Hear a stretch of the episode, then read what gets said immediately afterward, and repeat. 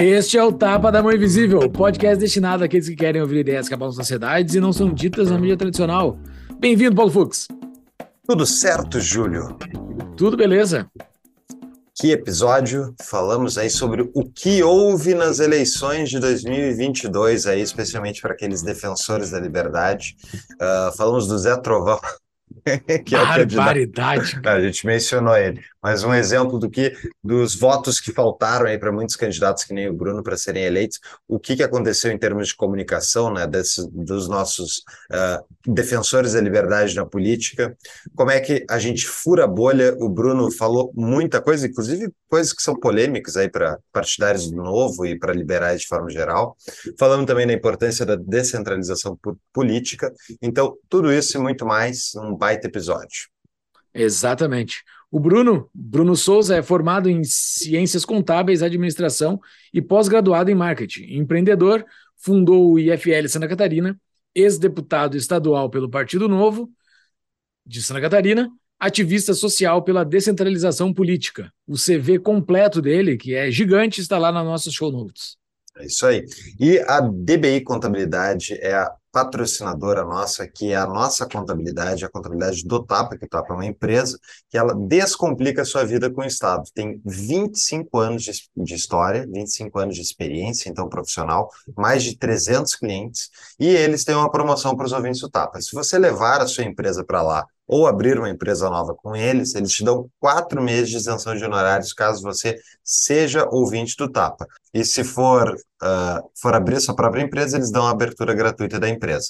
Fora isso, tem dúvidas? Quer um parceiro de contador? fala com a DBI, porque eles ajudam a tirar dúvidas, ajudam vocês a entender como é que funciona o dia a dia da burocracia, por isso que a gente usa eles, e é só procurar eles no arroba DBI Contabilidade, no Instagram, ou no e-mail contato arroba dbicontabilidade.com.br. Exatamente. Se você quer se encontrar com outras pessoas livres desse Brasilzão todo, entre na nossa comunidade, a comunidade do Tapa, é só entrar no site tapadamãoinvisível.com.br barra comunidade. Lá tem um linkzinho para você fazer a sua compra do seu, da sua contribuição mensal, que você recebe o convite para entrar no nosso grupo de Discord, lá onde a gente passa a semana conversando com todos esses nossos ouvintes sobre os mais diversos temas. Você aprende demais estando lá. Você acaba tendo uma, curadoria, uma curadoria de conteúdo de todo esse mar de coisas que a gente vê durante o dia. A gente vai comentando. Tem vários assuntos políticos, econômicos, assuntos também é, para relaxar um pouco, meme, fofoca e o escambau. Futebol também, o pessoal gosta de falar de futebol. Tem bastante coisa, é só entrar na nossa comunidade e ser membro do Tapa da Mãe Invisível. Isso aí. E fora isso, o nosso próximo livro, episódio de livro, será o livro da A Grande Degeneração do Niall Ferguson, historiador britânico. Então, fica a dica, tem nas nossas notas do episódio, as nossas show notes no nosso site, tem o link para você comprar pela Amazon e a gente ganha um rebatezinho quando você clica lá. Então, acho que era isso, né, Júlio? Vamos para o episódio. Comecei a ler, só um pouquinho, comecei a ler o livro ontem, a introdução já é assim, ó, brum, despeja um monte de coisa. Eu, quero saber o que, que, tem no resto desse livro, porque é. ele já despejou um monte de coisa no início do livro. E é um livro relativamente fino, não é muito muito. É, cento e poucas páginas. É, mas aí, ele é. O livro muito bom. Eu já li ele no passado. Eu, eu, eu, gosto bastante desse livro. Niall Ferguson, que é um grande historiador, e adivinha o que, que ele é também, Júlio? Hã? Bitcoiner. Bora ah, é? Bitcoiner. Então Bora tá, então ele tem umas perspectivas muito boas. Bora pro episódio. Então, Bruno, seja muito bem-vindo mais uma vez aqui no nosso podcast. Valeu por aceitar o nosso convite. Uh, cara, eu acho que todo mundo já te conhece aqui, mas aqui eu vou botar um desabafo aqui, que lá no dia, lá naquele fatídico outubro de 2022, todo mundo ficou triste, todo mundo, boa parte ficou triste por causa do Lula. Eu óbvio, fiquei triste por causa do Lula, mas tu e o Fábio Osterman não estar, não estarem na Câmara, aquilo me deixou mega triste. Aquilo, isso sim, o Brasil perdeu. Quem não é de Santa Catarina e do Rio Grande do Sul, vocês talvez não saibam que vocês perderam, porque esses dois caras são sensacionais. Tem outros também, vários que me deixaram triste, mas vocês dois em especial me deixaram muito triste não estarem lá. Mas bola para frente, vamos falar sobre tudo isso que aconteceu e valeu por ter aceitado o nosso convite. Poxa, obrigado, eu agradeço. Eu fico feliz demais aqui e honrado né, de participar pela terceira vez aqui no, é, no Tapa. Eu sou fã do trabalho de vocês, mais que isso, sou apoiador e sou, e sou uh, ouvinte também assíduo de vocês. Então, estou sempre acompanhando, fico feliz demais de agora estar aqui falando um pouquinho. Muito bem. Valeu, cara. Tu quer apertar? Você vai apertar, Júlio. Vai lá, vai lá, vai lá, vai lá. Uh, Bruno, vamos lá. A gente teve essa demanda vinda por parte dos nossos apoiadores uh, quando deu o resultado da eleição. Aí a gente tem um público, como sabe muito bem, que é muito ligado ao liberalismo, pessoas que querem liberdade para o país. E aconteceu uma coisa que muita gente não estava prevendo, né? Que foi a perda de vários dos mandatos de pessoal do Novo e tal, a gente perdeu muitas cadeiras de liberais, né?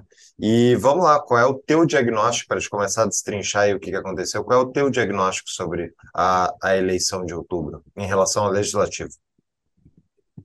Bom, primeiro, muito obrigado pela, pelas palavras do, é, do Júlio, fiquei bem, é, isso me, me consola bastante, aliás, é uma coisa que aconteceu muito bacana, foi que depois da, da eleição, eu fui chamado para muitos lugares, para ir para diversas entidades e diversas reuniões.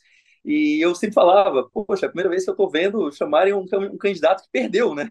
Então, isso, eu geralmente chamo o cara que se elegeu, né? Não que não se elegeu.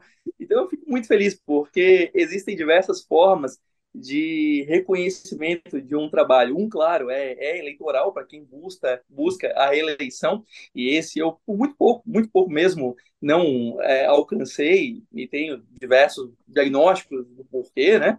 Acredito em tem diversas teorias do porquê, e também existe, mas também existe o reconhecimento que vem da sua credibilidade, que é baseada no, no trabalho que você faz com seriedade, que não necessariamente ele te, ele te torna o candidato mais votado, mas, mas sem dúvida é, fica na, na sua biografia ali, na sua história. Então, muito obrigado pelas palavras e por, por esse convite aqui. Mas bem, liberais e, e, a eleição, né?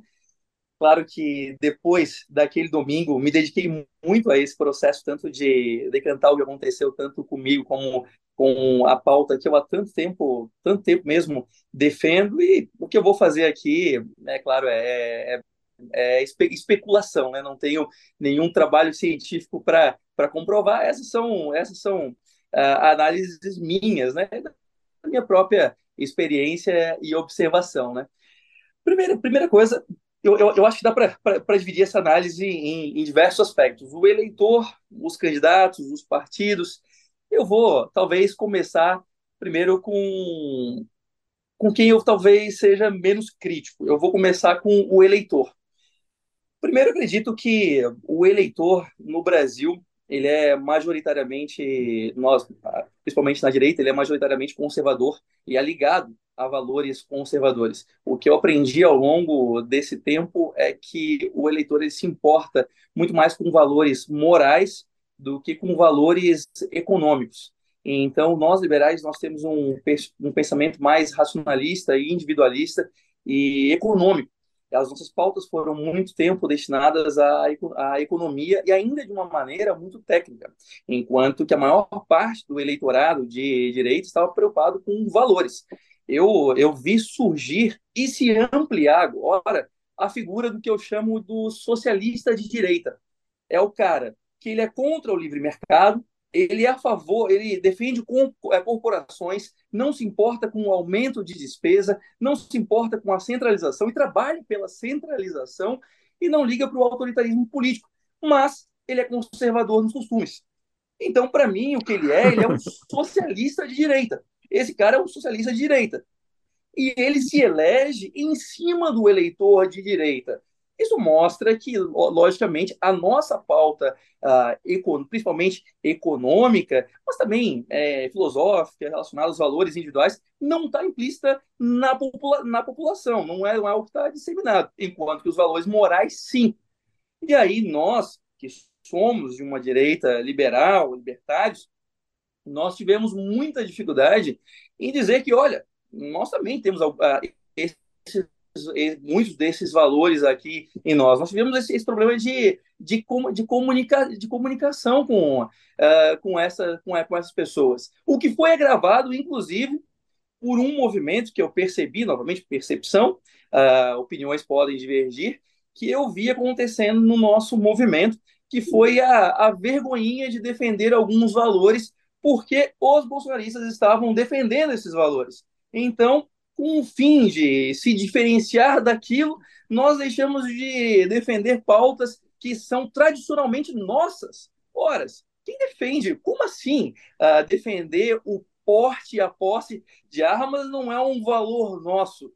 Mas, depois da eleição de 2018, foram raras pessoas, rara, foram raros, uh, enfim, políticos, personalidades, uh, líderes do, do, movimento liberal libertário que se dedicaram a defender essa pauta, uma pauta que eu sempre defendi, a tal ponto que na campanha eu tinha, eu, eu, eu, vi, eu recebi vários, várias pessoas vindo falar comigo, dizendo, Bruno, eu quero votar em você, mas você é a favor da, da, do porte, posse é, do armamento de fogo? Você é a favor do Estatuto de Armamento ou contra? Mas, ora, gente, isso não era para estar óbvio? Benjamin Franklin já dizia lá atrás, né? lá atrás, que quando o Estado for o detentor de todas a, as armas, ele, ele, ele definirá também quem será o detentor das outras propriedades. Ou seja, um pai fundador dos Estados Unidos, que é talvez a maior democracia liberal, é a maior democracia liberal que existe, já defendi isso lá atrás, e nós nos vemos na qualidade, na posição de termos que reafirmar valores que, obviamente, nós somos nós, nós somos defensores. Então, nós, por uma, talvez uma vergonha, uma vontade de, de, nos diferenciarmos, nós largamos aquelas pautas que nós defendíamos antes e deixamos elas só a cargo de, uma, de um espectro da, da direita. Aí, claro, nós confundimos a cabeça do, do, eleitor. Eu não culpo o eleitor que vem, que vem me questionar isso. Eu culpo a mim mesmo, que eu culpo o meu movimento, que não soube dizer que, obviamente, esses valores são, são liberais. Ao invés de nós abrirmos mão de defender esses valores, nós deveríamos ter, uh, ter defendido esses valores através da nossa perspectiva. Porte, posse de armas, poxa, eu tenho aqui inúmeras razões porque um liberal deve ser favorável. Mais que isso, eu via alguns, bom, não sei se liberais ou, ou enfim, uh, pessoas que se diziam liberais, criticando valores que eram nossos, porque agora estão com, com os. Uh, com, estão sendo defendidos pelos bolsonaristas, como o porte e posse de arma, como a liberdade de expressão. Como que nós abrimos mão da defesa da liberdade de expressão? Como que o que um certo senhor togado lá em Brasília está fazendo pode ser polêmico entre os liberais? Como que a liberdade de expressão pode ser algo polêmico, como que o autoritarismo, como que o juiz de fala, o juiz de, de, uh, de opiniões, de pensamento, pode ser algo polêmico entre os liberais.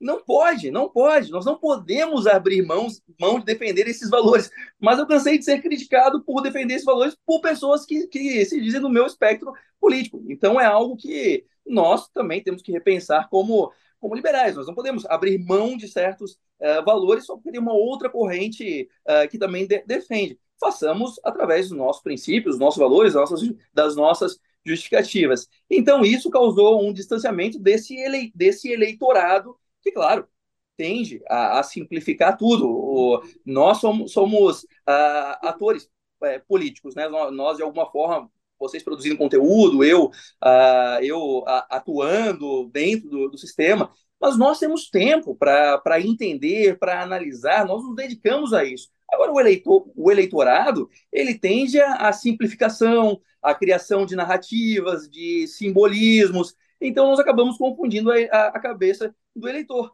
Nessa, nessa confusão, o eleitor, claro, uh, ele buscou simplificações, ele buscou alguns valores que ele, que ele valorizava, e opa, onde é que estão esses, esses valores?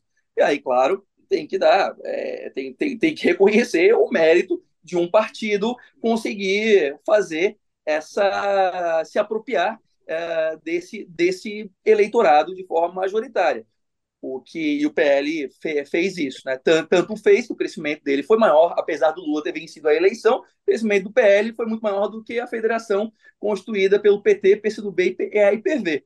Então, eles conseguiram fazer isso. O eleitor tende a, a simplificar o, o, o conhecimento, o raciocínio político, então ele, ele buscou quem tinha os valores principais, principais dele. Então, então existe é, é, esse aspecto do eleitorado e que nós não conseguimos uh, nos manter em contato com, é, com o eleitorado. Ao mesmo tempo, eu vi que muitas vezes nós criamos uh, certos dogmas e nós criamos algumas prioridades que eram prioridades para nós, mas não estavam na, na cabeça do, do eleitorado. Eu vou citar aqui um exemplo e, e, e, bom, vai ser, eu acho que vai ser, talvez seja bem polêmico o que eu vá dizer, mas ainda mais é, sendo do partido que eu, que eu sou, eu não estou aqui fazendo nenhum julgamento de mérito se é errado ou não, se deve ou não deve. Mas o, o fundo eleitoral. O, o meu partido, o, o, o Novo, ele, ele uh, surgiu lá atrás, em 2011, 2015, o registro, e nós tínhamos diversas pautas, mas com o passar é, do tempo, e até um outro aspecto que a gente pode falar depois, a, a bandeira antipolítica ela acabou sendo deixada de lado, não, não por nós, mas eu acho que deixou de ser tão importante para o eleitorado, mas com o tempo, é, nós nos firmamos muito em ser o partido que não usa o dinheiro público, que nós não usamos o fundo partidário, nós não usamos dinheiro público. Gente, eu, eu fui para a rua, eu via os candidatos na, na rua, eu conversei com milhares, literalmente milhares de, de eleitores e posso dizer com muita tranquilidade, essa não era uma preocupação que estava implícita no eleitorado. O eleitorado não estava se questionando uh, sobre isso. Era um valor nosso. Era um valor nosso, era uma preocupação nossa, mas não estava lá. Não estava no, no eleitor. Só que nós nos tornamos os, os candidatos que não usam dinheiro público. Só que isso não era um valor que estava sendo demandado pelo, pelo eleito, eleitorado. E mais que isso, talvez nós temos que tomar muito cuidado quando alguns dogmas se tornam fetichismos. Ou seja, se, é, se tornam, eles, eles, eles nos criam uma visão de túnel a tal ponto que nós não conseguimos mais criar comunicação para os lados. Nós não conseguimos mais dizer que, olha, nós somos, nós e mais ninguém, nós somos o partido que defende uh, o micro e pequeno empreendedor, que nós sempre iremos votar pela desburocratização. Nós somos o único partido que você pode escrever embaixo. Nós nunca votaremos pelo aumento de impostos. Você está cansado da carreira tributária? Nós somos o partido anti-imposto. Só que quando você cria um dogma, o que acontece é que, nós, é que você se foca naquilo a tal ponto que aquilo se torna uh, automático e você não consegue mais, mais uh, criar outro tipo de comunicação. Porque criar comunicação é algo difícil, criar narrativa é algo difícil. E a partir da hora que alguém te fornece uma narrativa pronta, o esforço de adotá-la é muito mais fácil do que o esforço de criar novas narrativas. E nós tivemos um grande problema com isso, a partir do que eu considero que se tornou um dogma, um, do, um dogma nosso. E, novamente, antes que os filiados me matem, eu não estou aqui dizendo se é certo. eu, eu não estou aqui dizendo se é certo e errado. O que eu estou dizendo, e aí sim eu acho errado, é que nós não podemos ser um partido, o partido do que não usa dinheiro público. Eu acho muito pouco. Se você entrar num elevador e tiver que fazer um pitch de 40 segundos com um eleitor que nunca ouviu falar de você e de seu partido, o que você vai falar? Qual o seu diferencial? Eu posso dizer com muita tranquilidade que a maior parte dos candidatos do, do Novo, se entrassem num, é, num elevador, focariam em não use dinheiro público.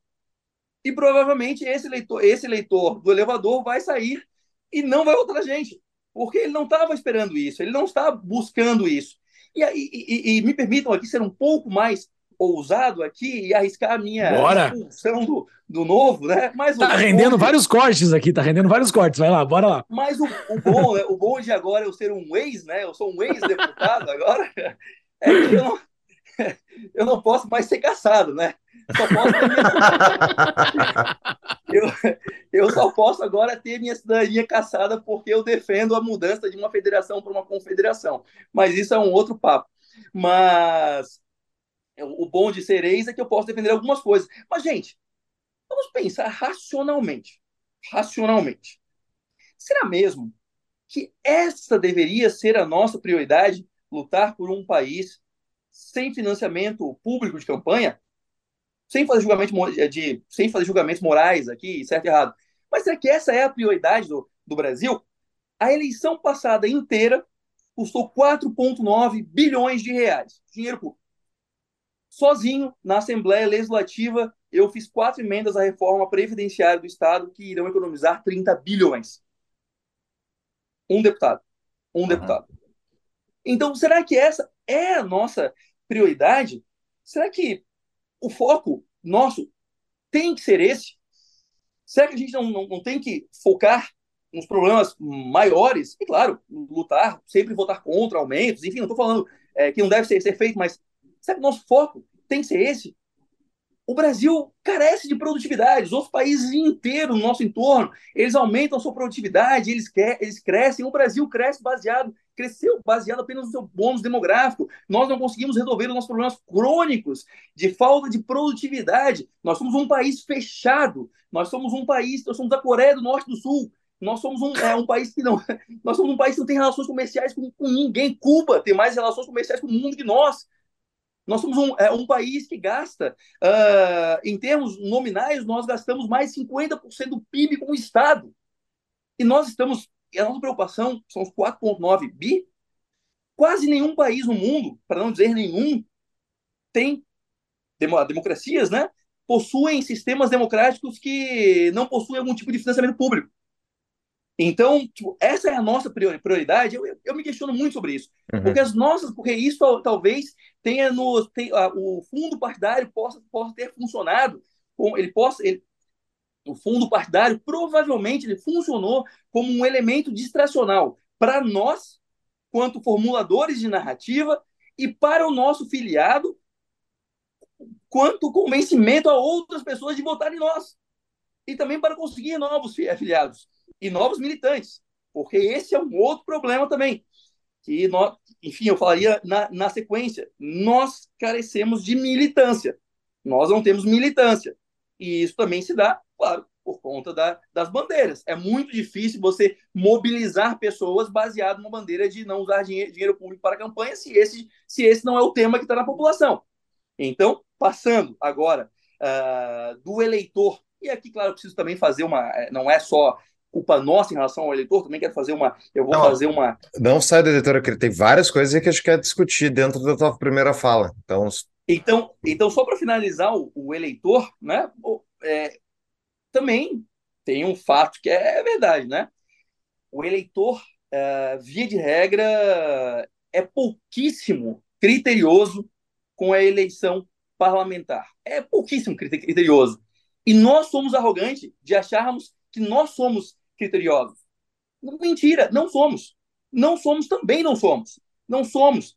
O processo ele é muito mais emocional do que racional e nós investimos pouco, pouco tempo da nossa racionalidade para realmente fazer escolhas boas para, para o parlamento. Nós nos dedicamos muito, claro, é, isso que é lugar, é lugar comum, a discutir uh, as campanhas majoritárias, mas discutimos pouquíssimo, pouquíssimo a verificar a, a prestar atenção, na, a ser criteriosos com a eleição proporcional e parlamentar. Isso serve para todos, tá? Porque a gente vive, ah, a esquerda é pouco criteriosa. Mimimi, nós também somos. Nós somos. A direita, os conservadores, os liberais, os libertários, nós somos. A nossa decisão é muito mais baseada em fatores emocionais do que em fatores, em fatores é, racionais. Eu citei agora agora pouco, por exemplo, é, e isso aqui não é a fala de alguém amargurado, porque eu te juro, eu estou muito feliz. Mas eu citei há, pou, há, há pouco uh, o fato de que eu é, sozinho fiz quase emendas que vão economizar 30 bilhões de reais do dinheiro do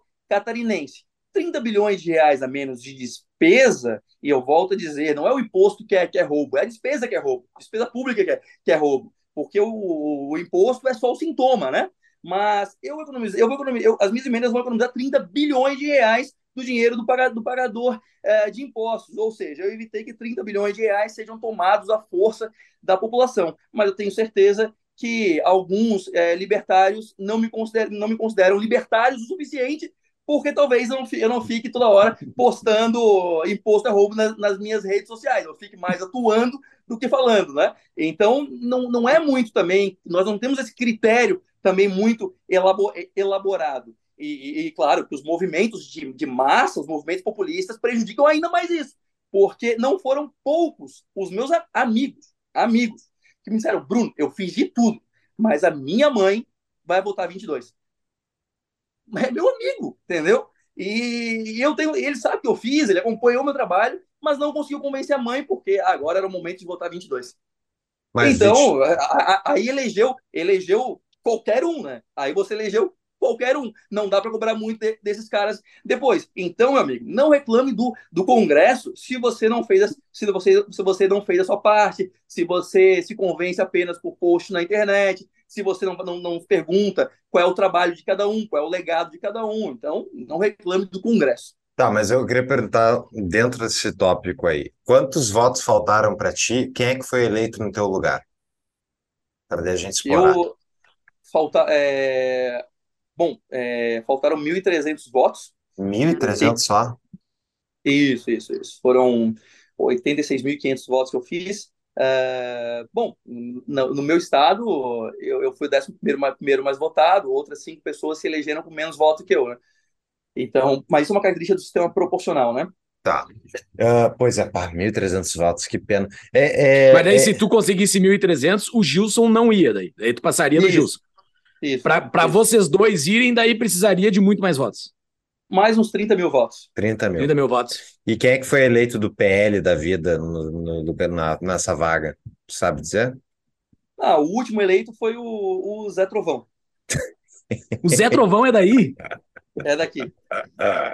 Então, assim, Meu Deus. É, é, é, é, é bizarro, sabe, Bruno, porque eu, eu acompanho pelas redes sociais, né? É como eu consigo acompanhar o trabalho do, dos, dos eleitos e das pessoas que eu acho que são interessantes, e dos trabalhos dos candidatos do novo, dos eleitos do novo da última legislatura, eu tu era disparado que eu mais gostava. Sorry, sorry Fábio Oster, me estiver ouvindo, que é meu amigo, mas tipo, eu, eu, eu via o, o, teu trabalho ali, de ver uma coisa que eu acho muito importante, especialmente quando a gente está falando de deputado estadual, que é fazer vistoria, de que é ir lá, ir lá ver o que, que o executivo está de fato fazendo, é encher o saco do governador que está usando o avião do estado para passeio, para lazer, que foi o caso do Moisés Santa Catarina. Tipo, tipo, tem no teu currículo completo ali de feitos, vai estar tá tudo na nossa show notes. É muita coisa, vamos já falamos várias vezes em outros episódios, mas tem muita coisa que tu fez, e ainda assim não foi o suficiente. E daí eu fiquei, eh, justamente eu fiquei pensando, bom, será que o Zé Trovão fez um bom trabalho legislativo? Ou será que é só a questão da estética, da fala, de quem é que está atrás dele na foto, se é o Bolsonaro, se é outro. Será que tem como convencer a população? Que trabalha por heurística. O cara vê, ele não quer, não quer votar, ele está pouco se lixando. E daí, até porque honestamente, ele vota, não vota, não faz a menor diferença, o Brasil não, não melhora. Então o cara olha tudo isso e diz assim: chega na hora, votar naquele que, que tá combatendo a esquerda, supostamente, né? Ou tá fazendo uma coisa assim. Então, tipo, tem como tu convencer uma população de pessoas que não tem nenhum interesse em ser convencido de qualquer outra ideia racional?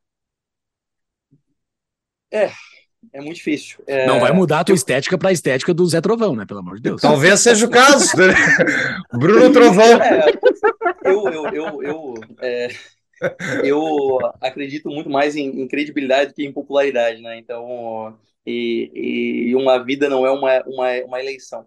Perfeito. Ah, nossa, que, que momento agora, mas eu, eu, eu, eu não quero desanimar ninguém a entrar na, na, na política, pelo contrário, entre mas a vida a vida política não necessariamente é uma vida feliz, né? Se você se importa realmente, se você realmente se importa, se você está dando sua alma pelaquilo, muito provavelmente você não vai encontrar a felicidade, você vai encontrar realização. Uhum. Você vai encontrar a realização de poder fazer um bom trabalho, de poder se sentir útil. Então, veja bem, eu é, eu não estou é, eu agora, claro, eu era realizado fazendo o que eu estava é, fa é, fazendo, perdi uma, uma eleição, mas agora, é, na minha vida pessoal, estou tocando, estou evoluindo, é, enfim, né? E eu é, digo isso porque não vale a pena você comprometer a sua, a, a, sua vida por uma estética, a sua credibilidade por uma, por uma, por uma estética. Talvez o que, o que poderia ser, ser feito, e eu acho que sim, esse foi um erro meu, por exemplo, que eu, eu apelei só para o eleitor racional. Uhum. Eu, a minha campanha foi 90% para o eleitor racional eu fui demonstrar resultado, como eu tinha resultado, como eu tinha, eu, eu, eu digo aqui, se perguntarem, eu, eu tenho o que dizer, eu tenho o que dizer para cada catarinense, para cada região, o que eu fiz para cada região e como eu, mesmo sem ele saber, eu, eu pude, uh, de alguma forma, beneficiar a vida dele. Mas eu, eu, eu, fiz isso, eu fui mostrar trabalho, eu fui mostrar o que eu tinha feito, meus acontecimentos, meus, meus, uh, os meus uh, achievements, né? E, mas, mas, mas uh, e faltou talvez um pouco esse apelo ao que era realmente a preocupação da população, que era votar esquerda e direita. Então, talvez faltou um, faltou um, um pouco isso. Pessoal, uma pequena pausa para um aviso do nosso anunciante. Está pensando em emigrar de país? Conheça a Emigrarme, empresa especializada em direito internacional que oferece suporte completo ao imigrante que deseja residir em outro país, com nacionalidade europeia ou aplicar para um visto. Eles contam com uma equipe de advogados credenciados em Portugal, Espanha, Itália, Brasil e Estados Unidos, habilitados a atender às necessidades dos imigrantes para obtenção da legalização e residência no país de destino. A empresa auxilia na obtenção da tão desejada nacionalidade italiana, portuguesa, espanhola, dentre outras, e também oferece suporte para a abertura de empresas na Europa, buscando a aplicação do melhor visto para cada caso. Para falar com a Emigrar-me, entre em contato através do Instagram, emigrar.me, ou no nosso site, tapadamãoinvisível.com.br barra emigrar-me, para pegar o WhatsApp da empresa. Voltamos ao nosso episódio. Será que não faltou, eu não sei do teu caso, enfim, não, não acompanhei tal nível de detalhe, mas o que eu percebo dos candidatos liberais que eu conheço do Brasil afora é que eles acabaram entrando nas outras eleições por uma janela de oportunidade, que o novo era realmente novidade, o, o espaço da direita estava sendo formado, e, e, conseguimos colocar liberais em vagas legislativas, tanto estadual como federal, uh, de forma, enfim, até meio rápida a quantidade de vagas que a gente conseguiu. E a gente não tem um trabalho de base que esses outros partidos, uma, são cheio de gente que está muito tempo fazendo política, os caras têm uma escadinha. É, o vereador tem o cabo eleitoral local, que é, sei lá, da, do conselho tutelar, é outra eleição extremamente minúscula da cidade, que o cara vai sendo formado ao longo dos anos, vai formando base de pessoas que vão votar nele, redes e coisas do tipo, que permite que quando ele candidato a deputado estadual, ele vai ter um monte de cabo eleitoral já formado, que são líderes comunitários que conseguem trazer votos em escala. Eu não sei, o novo faz isso, o pessoal do liberalismo eu acho que não faz, né? não é nem culpa do novo, é uma coisa eu acho que maior, não sei se concorda. Mas não fazemos isso porque o que mobiliza pessoas são emoções, né? E nós não temos, não temos é, pautas, é, nossas pautas não, não, não mobilizam, não, não, não movem é, pessoas. Se você, é, nossa, eu posso citar diversos exemplos em que coisas pequenas e que, que eram inócuas é, mobilizaram centenas de milhares de pessoas, enquanto que as nossas pautas vão aber... tenta mobilizar pessoas para defender a abertura de mercado do Brasil, tenta movimentar pessoas para, sei lá, para desburocratizar alguma coisa, para, sei lá, é, é, os pautas são para pelo, pelo contra o fundo eleitoral. É, você mobiliza, exige um esforço enorme e a quantidade de gente é menor. Enquanto, claro, a pauta uh, daqueles que se valem apenas dos valores morais, ela é muito mais mobilizadora, né? É família, é criminalidade, uh, pô, é, são pautas que as pessoas entendem mais fácil, que elas sentem uh, que vale a pena se mover, sair de casa para defender, né? E aí, e aí o público que nós temos é um público também que não é, não está muito acostumado a, a chegar numa eleição e ir para a rua, corretíssimo, perfeito. Acredito, é, está correto nisso. Nós não temos uh, militância, assim. Eu, eu, eu, eu fui para a rua todos os dias da, da eleição. Uh, uma vez ou outra no final de semana, e esses eram heróis, eu tiro meu chapéu, agradeço de coração. Apareciam alguns para ajudar lá, sabe? Só que é, é, é muito difícil, né? Até botar um adesivo no, no, carro, que é a melhor forma de fazer campanha fora do, do virtual, é, é muito difícil. É, as pessoas virem, botar um, um, é, um, adesivo, né? Então nós temos muito o militante, o militante de, de WhatsApp, né? Que é um cara muito crítico, muito ácido, mas ele raramente, ele não vai aparecer na, na, na eleição para ajudar ninguém, né? Então uhum. tem que mudar um, tem que mudar um pouco isso. Uma pessoa faz toda a diferença numa numa eleição. Eu posso garantir para vocês. Então a gente não tem militância e mobilização porque os nossos valores também não, não mobilizam, né? É muita é, e isso é uma outra coisa, né, que, que, também nos leva, que eu pensei muito depois da, da, eleição. Nós temos aqui uma, nós temos uma arrogância muito grande também em pensar que somos nós que que colocamos, que fazemos a pauta da, da população. É, gente, nosso poder de criação de pauta na cabeça das pessoas é muitíssimo, é muitíssimo limitado. O que nós podemos fazer muito mais facilmente é pegar pautas que estão na, na população e tentar, talvez, direcioná-las, uh, mobilizá-las, né? Mas nós temos essa, essa, essa arrogância de achar que nós podemos que, que, que nós podemos mobilizar isso. Não tem. Se nós não mudarmos as nossas pautas, as nossas narrativas, nós não vamos mobilizar ninguém mesmo. É, é difícil, nós não vamos conseguir impor isso na, na população. Pera, essa é a minha pauta, agora eu vou mobilizar pessoas. Não funciona assim. Perfeito. Bah, é, essas duas primeiras falas dá para fazer oito horas de episódio aqui. Tô tentando, vou tentar pincelar as coisas mais importantes, porque tu falou um monte de coisa legal aí que daria muito papo bom. Mas fazendo uma analogia com o mercado, com o mercado, lá vem o liberalzinho de terno e gravata falar de mercado. Mas assim, fazendo uma analogia, né? Quando tu tem uma empresa e tudo mais e, e há uma linha de financiamento disponível no teu segmento, tu tem que pegar. Porque se tu não pegar, o teu concorrente pega e ele te mata. Entendeu? Isso, isso é o que o sistema Fiat, o Fux, o Fux sabe explicar melhor do que eu, é o que o sistema Fiat faz. O, in, in, injeta dinheiro a full na economia, o cara que não pegou se dá mal. Pegando essa analogia, não sei se ela é válida, mas trazendo para o eleitoral, uh, aí na, na política ocorre que o teu concorrente o cara que tá ali com a militância paga na rua, o cara que tá ali com o cara com a bandeirinha na rua, o cara que tá ali pagando, talvez, pro cara botar um adesivo no carro, ele tá fazendo isso, ele tá pegando o fundo partidário e tá fazendo, ele tá, ele tá jogando esse jogo, que é o jogo do Brasil profundo, que o liberal não mete a mão, não, ele não entra nesse jogo, mas ele existe, todo mundo sabe que ele existe, tem esse joguinho. Uh, como é que como é que faz? Porque daí não, não fica assim a bola quadrada, não fica uma coisa que não tem como ocorrer. O, o liberal ele joga limpo e a política não me parece muito limpa. Como é que casa isso? Assim, eu, eu, eu pareço pareço aquele cara que tô te dando a resposta para ah, ok, por isso os liberais nunca vão ganhar. Parece que eu tô entregando os pontos aqui, mas não. Eu, existe essa dicotomia, parece. Como é, como é que sana isso? Bom, a, a nossa diferença para esses partidos não pode ser apenas o uso ou não uso do, do dinheiro público, né? É isso que eu estou pregando aqui. Nós temos que ter mais que nos diferencie uh, do que apenas o usar ou não, ou não, ou não usar o, o, dinheiro público. Mesmo eh, se isso acontecer, uh, nós vamos conseguir manter talvez essa essa esse essa, essa virtude que nós temos dentro do, do, do novo, por exemplo, de, de, acreditar na causa, de querer fazer, querer, querer uh, chegar, nós vamos conseguir manter isso, mesmo se um dia a decisão do, uh, do partido mudar. Se no, nós precisamos ter elementos a mais que mobilize esse, esse, esse militante a dizer, pô, nós somos diferentes, nós somos aqui, nós fazemos a, a diferença. Não pode ser, ser só o militante, militante pago ou não.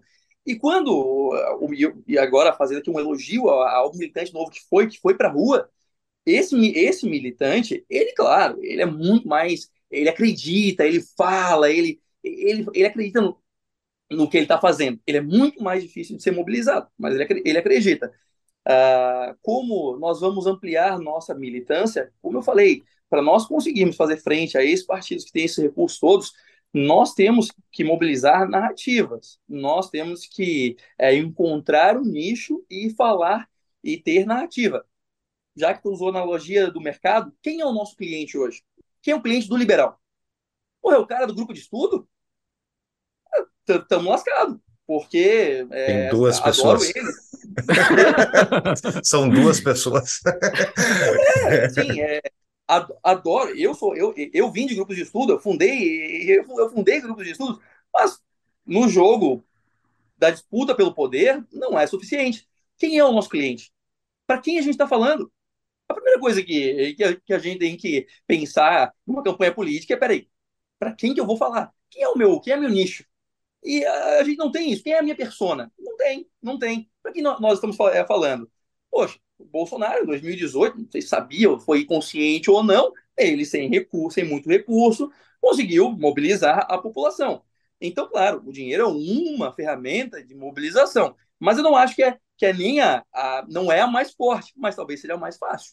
Uhum. Se nós conseguirmos ter narrativa, a gente vai conseguir botar a população na rua. Eu tenho amigos meus que se, elegeram, amigos uh, bolsonar, bolsonaristas, e, e, e, quero fazer uma, uma salva aqui. Tá? Tem muita pessoa, tem, tem gente boa lá também. Uh, tem muita gente boa, aliás, né? É, tem muita gente boa mesmo, assim, eu conheço pessoas idôneas, tal, enfim, discordo de estética, de algumas, algumas coisas, mas, mas tem gente que, que, que se elegeu e conseguia botar 30, 40 pessoas na rua de, de, de voluntário, porque o discurso de, dele mobilizava nós temos que ter narrativa, mobilização, saber quem é o nosso cliente. Nós hoje estamos falando para dentro, para nós mesmos. E tem um outro problema aí também, baseado no, no que tu falou, né? Uh, eu, eu, eu, eu vi, eu percebi muito a figura nessa eleição, e isso me dava nos nervos, porque porque, bom, eu estou na posição de alguém que está botando a pele em risco aqui, eu estou sacrificando, uhum. e muitos não sei se sabem ou não sabem, mas é, mas é um sacrifício pessoal enorme para você que quer ser político honesto, fazer a coisa certa defender o que é correto, é um sacrifício enorme. E ali eu estava na posição de quem estava me sacrificando, e eu via muito, isso me deixava muito nervoso quando eu via aquele filiado que é o filiado, ou, ou filiado, ou, ou o liberal limpinho, né? Que é o liberal que ele é absoluta, que ele, que ele é adepto 100% da ética da convicção. Que ele defende o que ele defende acima de qualquer, qualquer coisa, não importa as consequências, que era algo muito criticado por Weber, e ele também não vai, se ele discorda de um ponto de você, ferrou. Ferrou, não, você não é o ideal. Não importa, não importa que não haja mais ninguém, que você seja o que ele mais concorda. Aí ele, não, não, não. Na minha opinião, é uma boa desculpa para ser preguiçoso. Porque uhum. o cara, não, não, esse ponto que eu discordo, eu não vou fazer nada nessa campanha. Sim. Não vou, não vou, não vou, não vou ajudar, ajudar, ajudar ninguém. É uma boa desculpa para você ser, ser um preguiçoso e depois ser mandado por um político autoritário que vai aumentar seu imposto, vai criar uma burocracia para você e vai fazer uma lei desnecessária para tua vida. É, é, eu concordo completamente, Bruno. Esse, essa questão do liberal limpinho, isso aí no, tem o libertário limpinho também, bastante, que é o cara que não gosta, que odeia o Estado, eu odeio o Estado, mas tipo que, olha, se o cara não tá ali todo dia defendendo publicamente só, o Estado tem que fechar imoral, blá, blá, blá, ele não é libertário suficiente, ele é uma pessoa que não tá ajudando, ele tá, tipo, ele é mais do mesmo. Cara, não é mais do mesmo. Políticos que fazem um trabalho, inclusive um trabalho comunitário, ou de vistoria de obras, pô, isso faz diferença na vida das pessoas. Tem um caso aqui do Rio Grande do Sul eu comentei, não lembro é que comentei, mas foi aqui foi antes da eleição, eu já, já tinha começado. Mas gangues estão, uh, estavam, não sei se estão ainda, estavam usando aplicativo de sexo de que homens gays usam, Grindr, e eles estavam usando para roubar e espancar pessoas que iam fazer isso. E daí uh, a Polícia Civil, para variar, não dá mínima, enfim, a, a eficiência clássica da Polícia Civil brasileira. E daí quem é que assumiu essa, essa bandeira? Foi um deputado do PSOL, né, LGBT, que pegou e disse: não, eu vou fazer pressão política, eu vou, ah, eu vou alertar para os grupos que isso está acontecendo, eu vou fazer um trabalho de divulgação. E isso, na prática, é um trabalho de defesa de indivíduos que o cara está fazendo lá. E ele é do PSOL. E quem é que vocês acham que vai votar nele depois, entendeu? Então, tipo, o cara está fazendo um trabalho que é importante. Ele está ainda por cima fiscalizando o Estado naquilo que ele não faz. Então, isso é o trabalho que um político pode fazer diferença, né? E essa, essa questão das vistorias, então, é, se, tipo, se uma obra cai e morre gente, se ninguém foi lá vistoriar, foi uma omissão. De quem? De qualquer um dos vários deputados que está dentro da Assembleia que não foi fazer o trabalho. Mas teve um que foi fazer e o cara ainda é xingado porque ele não, ele não é. É, é, é um trabalho ingrato. Então, a minha dúvida, assim, como é que a gente consegue transformar isso, Bruno? Porque, embora eu concorde com a questão do fundo eleitoral, por exemplo, eu acho que é um erro novo não usar, isso eu já venho falando há algum tempo, não sei se falando no programa antes, mas eu venho falando em grupos de amigos e tal, pessoas ligadas à política, que... só que ao mesmo tempo eu não acho que seja dinheiro que falta. Eu vi muita candidatura muito bem financiada no meio liberal afundar fazer pouco voto, e não é nessa eleição. Na anterior também. Tinha dinheiro, tinha dinheiro de um monte de gente e não conseguiram fazer o trabalho. Por quê? Porque acho que fazer campanha é botar post no, no Instagram. E daí não, não, não Então, assim, como é que a gente sai do momento atual para um próximo momento que a gente vira essa chave? É, eu acho que acredito que, estão em para nós começarmos a falar sobre o, uh, o candidato, né? E falar do aspecto do, do candidato. Mas só um comentário, é, eu, muitas candidaturas, novamente, com muito dinheiro, elas não decolam, porque isso, porque acham que é só post, mas também porque, novamente, eu vou ser, ser repetitivo nisso, eram candidaturas que não, não, não tinham uma, uma pauta, um, é, um porquê, um, uma, uma narrativa, eram candidaturas genéricas, que, aliás, se tornou também, e eu, como, como talvez seja um dos é, políticos liberais, por que pareça, mais antigos né, dessa, dessa nova safra, né? Uhum. Eu me elegi em 2016 e eu vi o processo acontecendo. Nós acabamos também nos tornando muito um, um movimento de candidatos genéricos. Votar né, naquele ou naquele é a mesma coisa, são as mesmas, as mesmas pautas, as bandeiras são, são, são, são as mesmas. Eu vivia falando isso, gente, não seja o candidato genérico. Quando eu fui candidato em 2016, eu era o candidato liberal em Florianópolis. Bastava isso. Minha, a, meu posicionamento foi o candidato liberal. Eu era o candidato que, que defendia a liberdade. Era o único. Era o diferencial. Em 2018, bom, eu era o único candidato a, a deputado estadual liberal também. Tinha resultado, já tinha um bom trabalho na, na Câmara, tinha muita coisa. Só que em 2020, 2020 já na eleição para vereador, quatro anos depois que eu me elegi como candidato a candidato a, a, deputado, a vereador como vereador liberal. Na eleição, todo mundo já era liberal. Então, digo, o nosso espectro, sabe? Já tinha 30 candidatos liberais. Então, porra, se você se posiciona como candidato liberal, meu amigo, é complicado, porque é, isso aí já tem um monte, tá? Você, você, beleza, esse é o seu gênero, é liberal mas qual é a sua espécie? Né? O, que, o que mais? Qual é, qual, no que, que você é especialista? O que, que você é referência? O que, que você pode, pode falar? O que, que você pode uh, def, uh, def, defender? Né? Bom, eu não me elegi, mas, mas fiz 86.500 votos em uma eleição totalmente polar, polarizada, onde eu, eu, eu fui uh, defender o meu, o meu trabalho. E eu me posicionei assim, como deputado de resultado efetivo. Eu, eu me posicionei como deputado com efetividade de trabalho. Eu tinha resultado, queria mostrar. Era, era isso. Esse era o meu posicionamento. Mas muita gente também insiste nisso, de ser o candidato genérico. Se você, eu acho que todo mundo tem que participar da política para ajudar, porque nós estamos precisando de, reforço. A trincheira do bom senso está bem vazia. Uhum. Mas nós precisamos que as pessoas venham com alguma estratégia mínima, né? Que, que se, se você quiser ser candidato, pô, não seja mais um, né? Porque se, se o seu posicionamento for, eu sou o candidato liberal, tá, tá, tá bem complicado. E faltou posicionamento em muitos, né? Aí, claro, iam para eleições majoritárias ou proporcionais, a população não percebia valor. E uma coisa, e aqui é pensamento totalmente assim, nossa, empírico meu, e se algum cientista político uh, ouvir isso, por favor, me dê minha, me confira certa licença poética. Mas eu, eu, eu, eu penso, pela minha vivência, que o eleitor ele vai conhecer no máximo 4 ou 5% de você e vai deduzir o restante baseado nos poucos símbolos e informações que você passa. Se você passa algum, alguns, algumas simbologias uh, acertadas, você vai conseguir instigar a dedução dos outros 95% de forma favorável a você. Então, uhum. não, o candidato não tem que se preocupar em ser o cara que, pô, eu falei de tudo. Então, porra, então, né, beleza, ninguém pode ter dúvida. Não, às vezes você tem que passar algumas poucas simbologias corretas e insistir nelas. E aí você, o resto todo, será deduzido. Uh, por exemplo, é, tinha um candidato do, é, do Novo que pregava muito sobre educação. O tema dele era educação, educa, educação.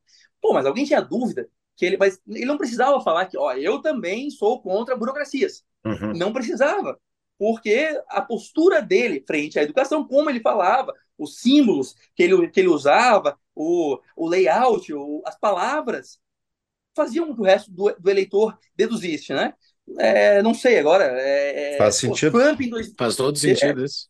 É, Trump em 2016, sei lá, na, na, na, eleição em que, em, que ele, em que ele venceu me perdoe, eu, eu não fui o maior, não, não, fui o cara que mais acompanhou, mas algumas coisas eu, eu acompanhava lá. Ele acabou se tornando, uh, ah, para muitos, um, um, naquela eleição, um símbolo de um conservadorismo, um resgate de um, de um conservadorismo, usando poucos elementos, usando, criando poucas e pontuais polêmicas. Ele nunca falou de um autor conservador, ele nunca usou a história para nada disso. Mas talvez uma vez ou outra tenha, tenha usado, mas não, não, não era esse o foco dele. Mas todo, mas acabou se tornando um símbolo de um movimento. Então, usando poucos símbolos, porque o eleitor ele vai conhecer uma pequena parte sua e vai deduzir o resto baseado nas pequenas partes que, que você focou, nos pequenos símbolos. O que eu, o que eu vejo é pessoas com dificuldade de, de, de fazer, de, de, fazer isso, né? De, de ter esses poucos símbolos, de comunicação, de saber para quem fala. O cara é o, eleitor, é o cara genérico, né? É tudo. Minha pauta, minha bandeira é tudo. Aí você nunca vai criar identidade com, é, com nenhum com, com, com, nenhum nicho de eleitorado, né? As pessoas elas, elas, elas têm uma tendência ao, ao tribalismo, à simplificação, elas vão, elas vão buscar coisas que, que, que representam o que ela tem dentro dela, não necessariamente dentro de você, né? Perfeito. Muito boa essa tese. Ah, gostei bastante. Quem é político aí está ouvindo, ah, peguem essas pílulas do Bruno. Uma pausa para um rápido anúncio. Gosta de pagar de conta de luz? Não, né? Então aproveite enquanto o Estado não aumenta a cobrança de impostos sobre o setor e instale painéis solares na sua residência ou empresa. Com o produto elaborado pela Sunning Energia Solar, o investimento, uma vez financiado, é pago com a própria economia que ele gera. A Sunning Energia Solar tem seis anos de atuação neste mercado e centenas de indústrias e comércios no seu portfólio, como L'Occitane, BRF e o de Aço. A Sunning Energia Solar tem como objetivo trazer com segurança e qualidade o investimento mais rentável em energia solar para seus clientes. Saiba mais em tapadamãoinvisível.com.br barra solar. Voltamos ao nosso episódio. Uh, olha só, Bruno, tu falaste que, os, uh, que a proposta liberal, principalmente a proposta do novo, ficou muito centrada no, no fundo eleitoral, no não uso do fundo, essas coisas assim, da, da eficiência disso, uh, sendo que essa pauta não era algo que estava absorvido pela, pela população. Qual é a tua proposta? Se tu pudesse decidir os rumos do partido ou os rumos do liberalismo do Brasil, qual, aonde que os liberais, políticos liberais, deveriam estar centrados o seu, o seu, o seu discurso? Qual é a tua proposta? Mas eu, eu, eu, eu advogo contra o poder dos políticos, porque justamente acredito que eles não têm capacidade de fazer boas previsões, tomar boas decisões, e eu ainda sou um crítico do poder centralizado. Então, quanta responsabilidade em mim ter essa, essa resposta. Não, é óbvio que tu nunca vai ter, mas assim, que caso tenha, Porra, e, assim, tivesse. É, eu vou fazer aqui, eu vou apelar é, para humildade aqui e dizer que realmente, se eu tivesse isso, eu estava, eu, se, eu, se eu tivesse essa, essa resposta, eu, eu estaria agora militando por, é, por ela, né? Eu sei, eu acredito em algumas coisas, eu acredito que algumas coisas nós não devemos fazer e algumas que nós devemos buscar. Algumas que nós não devemos fazer mais é focar nossa comunicação naquilo que as pessoas que não estão tá na população é tentar impor uma pauta top-down. Né? Nós acreditamos que isso é importante, vamos agora martelar isso na cabeça da população. Isso, gente, não, vamos, vamos ser pragmáticos. Isso é importante para a gente, então vamos nos comunicar com a população, vamos aumentar a nossa representatividade e vamos defender o que nós, é o que nós a, acreditamos também, né? Não vamos esconder o que pensamos, mas, mas vamos focar a nossa comunicação nisso. Eu, eu acredito que nós deveríamos reduzir o nosso escopo como, como liberais para.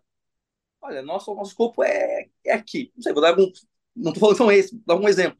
Nós defendemos. É, queremos que o pequeno empreendedor e o grande, o grande também, enfim, questão de comunicação, né? Pequeno empreendedor pague menos impostos, queremos uh, acabar com alvarás no Brasil inteiro, coisas que sejam tangíveis na vida das pessoas, coisas que as pessoas esbarrem, esbarrem. Nós não podemos continuar sempre no intangível naquilo que as pessoas não esbarram na rua. A gente tem que focar no problema, naquilo que as pessoas. Puta que pariu, hoje eu perdi meio dia lá na prefeitura, uhum. naquela fila do caramba lá para tirar esse papel aqui. E pior, não resolveram. Uhum. A gente tem naquilo que é tangível, porra. Vamos, vamos focar. Mas, e, assim, pouca coisa. Pelo amor de Deus, pouca coisa boa coisa. Porra, o Reagan dizia né, que quem, quem concorda 80% com você é 80% seu aliado, não 20% seu inimigo. E aí, vamos largar esse, ah, também esse purismo, assim, de, pô, se não é 100%, aí não, né? Aí eu, aí eu, aí eu não quero, pô. aí e, e focar nessas poucas coisas e vamos conseguir avanços gradu, graduais, né? Eu acho que isso, isso tem que ser, é, ser feito, mas assim, faz parte também do amadurecimento, né? Nós, em 2018, nós tivemos uma eleição bacana, pô, para um partido novo, né? Uma eleição muito bacana, baseado ainda que não existia um, um monopólio na, na, na, na, direita, existia um antipetismo muito forte e não existia ainda esse, nós somos os antipetistas. Hoje, hoje tem uma tentativa ali, né, de, houve essa tentativa de monopólio, né, e também um, ainda existia um sentimento muito forte de antipolítica. Então, nós crescemos muito bem na, naquele momento, porque nós éramos a, antipolítica, nós éramos oposição ao, a, a, ao, ao, PT, então nós, nós crescemos na, naquele momento. Mas agora, nós, e, e sofremos de, depois também, né? Porque o inimigo da direita é a direita, né? Não é a esquerda. Então, claro que nós vamos ser bombardeados pela própria uh, direita, porque cada espectro, cada grupo em um espectro bu busca uh, a sua ampliação, né? Mas agora nós precisamos ter, é, aprendemos, temos que ente entender o que aconteceu, perder algumas, algumas vergonhas, né? Focar em alguns valores morais também, eu acredito que é, talvez seja importante em termos de comunicação, ou talvez isso fique só a cargo dos candidatos, um candidato defende, o outro não, pode ser também, mas como partido nós devemos ter bandeiras que estão no dia a dia. Eu tenho uma sugestão de uma bandeira que é, que é eminentemente partidária, faz parte das repúblicas é, do mundo, tem sempre algum partido que defende essa, essa bandeira que eu acredito que toca muito as pessoas e que está esquecida, principalmente entre os liberais brasileiros. Você já talvez já imaginam qual é, né? A descentralização, por exemplo. É, eu, eu acredito que eu sou o mais suspeito para falar isso, mas eu adoraria é, ver isso se tornando uma pauta entre os liberais, porque é incrível, e é incrível como isso tem apoio popular. Não importa a região, isso tem apoio popular. Esse, e dizem que é muito difícil, tem um provérbio árabe que fala que é muito difícil ensinar para um peixe o que é a água, né? Porque se você tira o peixe da água, ele morre. E ao mesmo tempo, porra, o peixe cresceu na, naquele meio ali, a água sempre foi o natural e o óbvio para ele. Então ele parou de, de, enxergar a água e entendeu que aquilo ali é o mundo para ele. Eu fico pensando que a nossa centralização política e burocrática é também a nossa água nós paramos de enxergar a água. Mas toda vez que eu falo sobre o assunto, que eu, que eu publico sobre isso, porra, claro, é isso aí, pô, muito bacana. E tem concordância de todos, em todos os aspectos, por políticos, população é, concorda, é uma pauta interessante. Em todas as repúblicas, o Brasil já, já, já teve né, um partido que defendia isso. Curiosamente, ou não, né? Curiosamente, o grande partido defensor da descentralização no Brasil o último partido que tinha isso como grande pauta, adivinhem, era o Partido Liberal. O Partido Liberal do Império. Nós não temos, agora. Talvez, não, é, não, o PL atual. Não atual. Foi, foi, foi esquecido, né? Mas o Partido Liberal era o partido que defendia uma autonomia das províncias. Vejam só o pensamento avançado dos liberais da época. Eles acreditavam que as, que, a, que as províncias deveriam se organizar através dos interesses da população local e o agregado dos interesses das províncias iria formar a vontade nacional ou o interesse nacional. Vejam como isso, isso é avançado. E eu estou falando, eu estou falando de, de mil, é, 1840, 1850, 1860.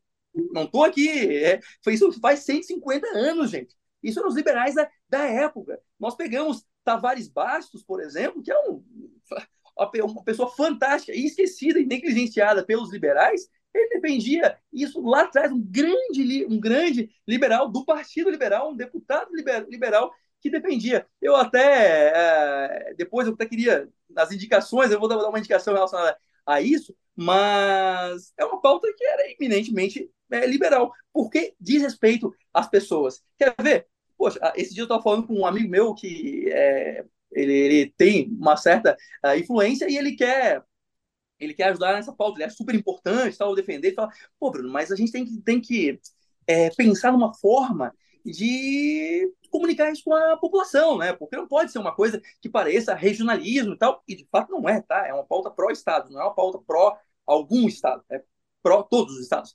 Mas, enfim, quer ver? Estado que tu diz a federação, dentro da federação, isso. É, isso, unidades uh, subnacionais. Uh, mas quer, quer, quer ver como se comunica? Olha só. Para os democráticos, a descentralização aproxima o eleitor do representante e aumenta o valor do voto individual. Já para os pluralistas, a descentralização valoriza as diversidades e características regionais ao gerar políticas conforme as preferências locais. Para os céticos nos políticos, eu sou um cético, eu sou um, um político cético na, com, a, com a política, né? Para os céticos, a descentralização limita o alcance do poder político das decisões dos políticos ao nível local. Se você acredita que, que, que político toma decisão ruim, vamos limitar essas decisões ao poder local e não dar a ele um poder nacional e total, né? Para os liberais, para nós e para os libertários, né, a descentralização limita o poder político ao criar contrapontos regionais ao poder central. A nossa grande, a grande preocupação liberal ao longo da história sempre foi o autoritarismo. Né? Nós tivemos uma preocupação muito grande com isso. Você cria, com a descentralização, contrapontos e evita que uma pessoa só tome o poder. Você evita isso. Para os preocupados com a corrupção, é uma preocupação também que era muito presente lá em 2018, não sei se, se, se ainda é no Brasil, mas para mim é uma preocupação muito, é, muito grande. A descentralização limita o poder absoluto. E como nós sabemos, o poder absoluto corrompe absolutamente. Para aqueles, então, preocupados com a eficiência do, do Estado, bom, eu, eu, já que ele existe, né, eu espero que ele seja o menos uh, ineficiente possível. Eu, eu, eu, eu prefiro que ele, que ele tome decisões mais racionais. Para os preocupados com as decisões, com a eficiência do Estado, decisões locais são tomadas por aqueles que têm skin in the game. O Taleb, e o Taleb sempre dizia: só quem bebe da sua água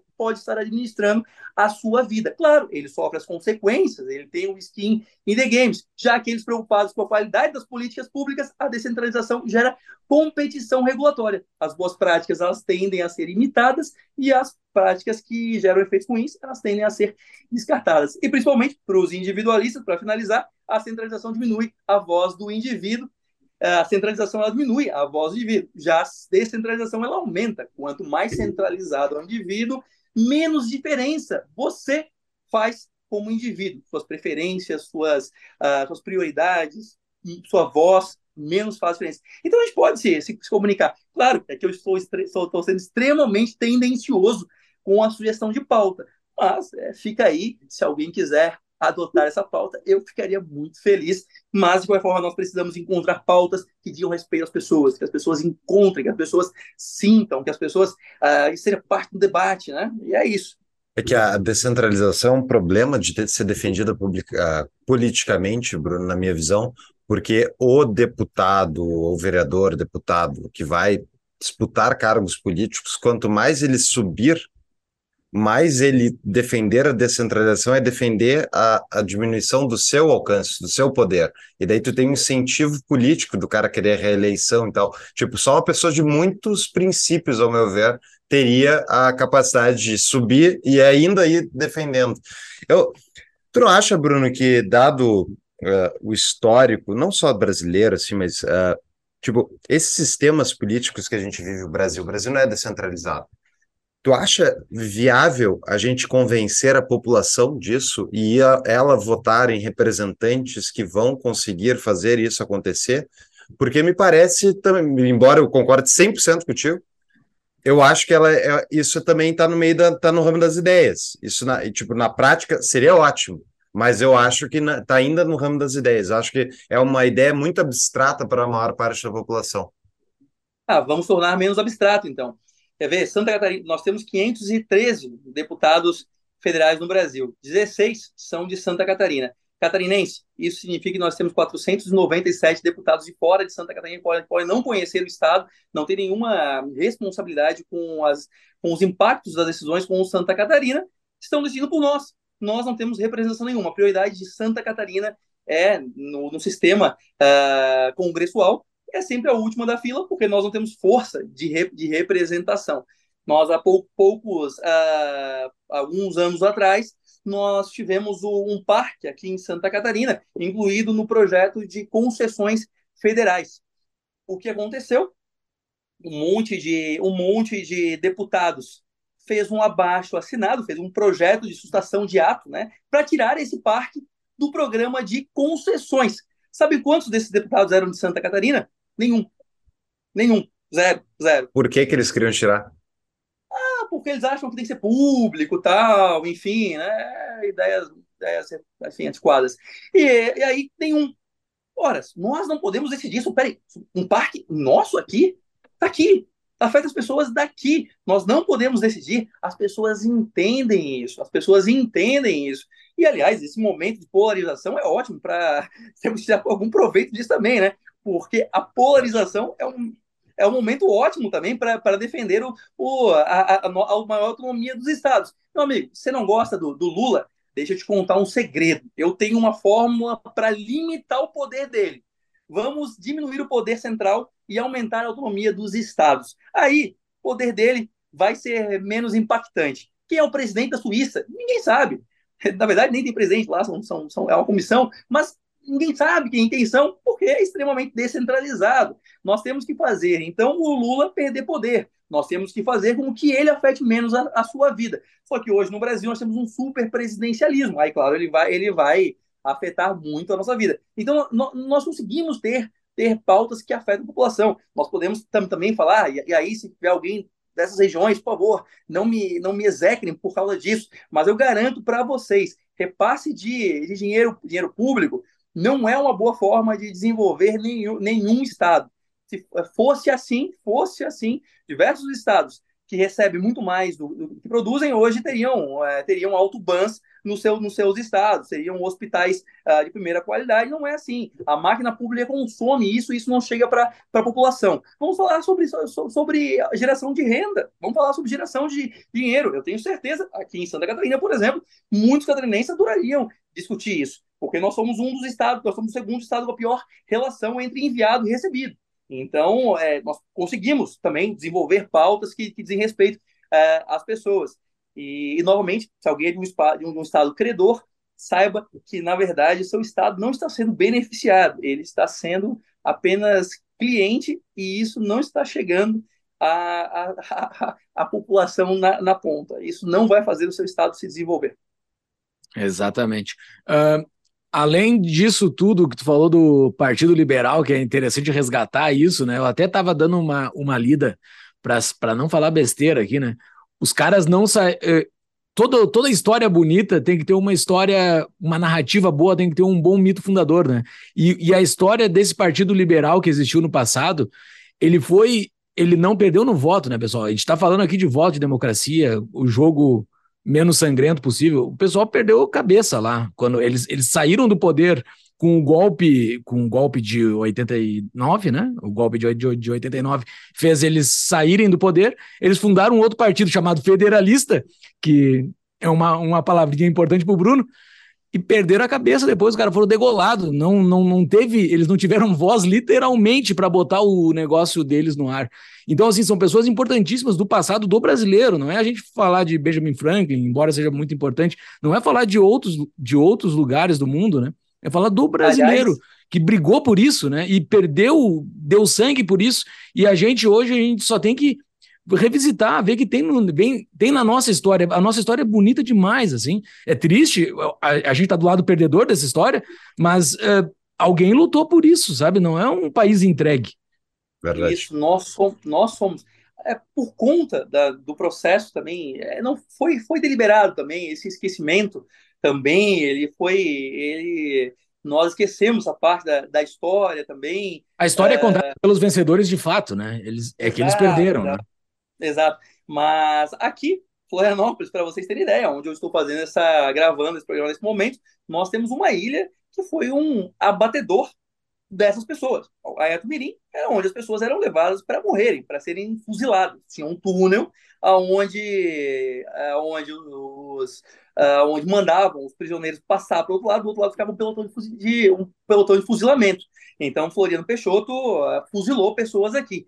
E, como prêmio por isso, o governador do estado à época, Exílio Luz, ele deu o nome de Florianópolis, Florianópolis mas eu prefiro me enganar achando que é por causa das flores, que não tem na cidade também, mas que eu prefiro, eu prefiro mas... me, me enganar. Mas infelizmente a nossa cidade recebeu o nome de um, de um ditador, né? Então é, tem que ser lembrado é. isso. Tu falou disso na, numa das entrevistas que deu para nós. Eu não sabia. E até se discutiu se tem que. É, ah, bom que esquecesse essa história terrível. Na verdade, não tem que ser lembrado, justamente tem que ser mostrado para os brasileiros, e eu me incluo aqui, tipo, como foi a nossa história. Eu, é, eu estou falando, ah, a gente tem que parar de citar, sei lá, o Benjamin Franklin, citar os autores brasileiros. Eu não estudei esses caras. Então, tipo, é, é, não, não estou dizendo que tem que parar. Não estou dizendo que não, parar, desculpa, não parar. É, dizer, mas a gente mesmo tem que olhar para nossa história para a gente né, entender por que, que estamos aqui e que tiveram. Nós não somos os primeiros liberais do Brasil. Uh, tu, antes de gravar, Bruno, estava citando sobre o Roberto Campos, né? Eu queria que tu entrasse naquele ponto que tu estava comentando que o Roberto Campos falou ao entrar no Congresso que uh, achava que tinha de fazer o bem e, na verdade, a única coisa que ele ia se contentar é de evitar que o mal prosperasse. Uh, e tu estava dizendo que tu discordava disso para o momento atual. Explica um pouquinho mais para nós. É, antes disso, eu quero dizer que eu sou, eu sou, eu devo a Roberto Campos meu ingresso na política e mais, eu devo a Roberto Campos eu ser um liberal, porque eu infelizmente Conheci o Roberto Campos por uma ocasião infeliz para ele, né? Foi a morte dele, a notícia da, da morte dele. Eu vi no jornal, morre, polêmico, Roberto Campos. Eu, é polêmico? Peraí, gostei, deixa eu ver, deixa eu ver porque ele é polêmico. E, cara, e na escola, e na época que eu estava na escola, eu me sentia um peixe fora da água, assim, né? Porque existia a esquerda de azul e a esquerda de, direito, de vermelho, né? E, e eu ali, né? Porra, eu, eu, eu sei lá, que tudo não fazia muito sentido. Eu ouvi umas coisas que para mim não fechavam tal. Aí o ano era 2001 e eu vejo essa matéria. Eu, deixa eu ver quem é esse cara. Aí eu leio a matéria, pô, é, falando do Bob Fields e pô, deixa eu ler um artigo desse cara. Fui ler o artigo dele, eu, cara, foi um, foi um tapa, não foi da mão invisível, foi da mão invisível também, um tapa da mão invisível na minha cara, velho. Porque eu, caramba, isso faz sentido. Aí li outro, li outro, li um livro. Sei que aquele ano eu li uns 10 livros do Roberto Campos. E fiquei muito fã dele, assim, né? E ele sempre dizia que quando ele entrou no Congresso, ele queria promover o bem. Depois ele se limitava a evitar o mal. E eu comecei na política em 2016, quando me elegi, eu, Roberto Campos. Roberto Campos é isso. Só que o que eu não percebi na, é que, com o tempo, é, esse conselho ficou desatualizado. E me perdoe, Roberto, mas eu preciso agora discordar de você porque Roberto pregava no deserto. Ele era um, um liberal sozinha, sozinho no, no, pleno sucesso do nacional desenvolvimentismo, né? Quando estava bombando o nacional desenvolvimentismo e estava dando resultado, pior aí, né? Pior do que uma ideia errada, uma ideia errada que dá resultado no curto prazo, né? Então, e, ele estava e ele tava lá, e ele estava lá pregando, né? Liberalismo. Só que não é mais o momento do, do Brasil. Nós não estamos mais sozinhos nós temos hoje pessoas, nós temos bons mandatários, boas pessoas, um, é, uma boa base de apoio, nós temos uma base cultural, produção de, de conteúdo, como aqui, que nos, nos, nos tornará muito. nos deixará, se nós nos limitarmos a evitar o mal, estaremos muito aquém do que podemos fazer. Se eu tivesse me preocupado apenas em, em evitar o mal, e eu me preocupei, eu sozinho sou responsável por 70%, por, são 40 deputados, eu sozinho fui responsável por 70% dos pareceres contrários nas comissões que eu, é, que eu atuo. Né? Então eu fiz isso. Eu consegui evitar o mal muitas vezes, mas não podia me, me contentar a isso, e na verdade, é, essa é uma boa fórmula para trabalhar pouco. Nós temos que o mandatário liberal, conservador, o que seja, ele tem que trabalhar para sim promover o bem, ele tem sim que promover boas pautas. Eu consegui, modestamente, promover algumas pautas que talvez eu não teria feito se eu não tivesse me dedicado a promover o bem. Eu consegui eliminar 956 licenças e alvarás em Santa Catarina. Eu, eu, fui, eu consegui fazer com que Santa Catarina fosse o primeiro estado a aprovar as reservas particulares do patrimônio natural, que são reservas privadas. Isso é uma inovação em, em, conserv, em conservação de meio ambiente, conseguir fazer emendas que vão cortar em muito os impostos em Santa Catarina, reformei todo o imposto ITCMD aqui, criando uma atualização automática, fazendo com que a tabela diminuísse ao longo, ao longo do, do tempo, consegui recuperar 400 milhões de reais em fiscalização. E esse é um ponto que eu queria só é, entrar um pouquinho mais a fundo, em fiscalização, 400 milhões de reais que seriam gastos desperdiçados, ou pior, que voltaram para o bolso dos pagadores de impostos catarinenses. Uma vez eu vi aqui a.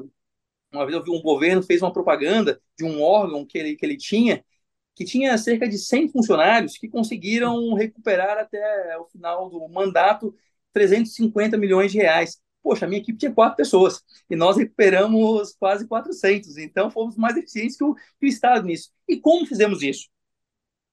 Sendo criteriosos, trabalhando. E, e assim, e, e, é curioso, porque é, não teve mágica. Foi trabalhar um pouquinho, não ter medo de comprar briga, trabalhar um pouquinho, querer fazer um pouquinho mais do que todos fazem. Querer um pouquinho, ir um pouquinho além do post na, na, na, na, na internet. Porra, tem alguma coisa errada que tem? Deixa eu ver como é que nós podemos evitar isso aqui.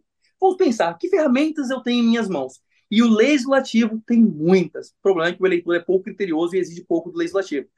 Então, vamos ver o que temos, em, temos na mão e vamos para cima. Eu posso citar diversos exemplos, que foram desde o do mero me importar e ligar para o secretário e ler os diários oficiais, porque ninguém lê diário oficial, né? É uma tristeza. Nós temos, nós temos deputados que não leem diário oficial, que não fazem o mínimo, né? Não fazem o mínimo. Porra, lê o diário oficial, meu amigo. Vai lá ler o diário oficial. Quantas vezes encontrei, eu vou citar um exemplo. Eu fui, lá, é, no diário oficial, coisa que eu fazia todo, todo dia, e encontrei uma compra de um equipamento que estava muito acima, tanto em quantidade quanto em valor. Liguei para o secretário, secretário, olha só, tem uma compra aqui que está um pouco estranha. Eu acho que vocês devem ter errado. Por isso, o senhor dá uma olhada aí e tal, e amanhã a gente fala. No outro dia, eles sustaram uma licitação de 32 milhões de reais. Uhum.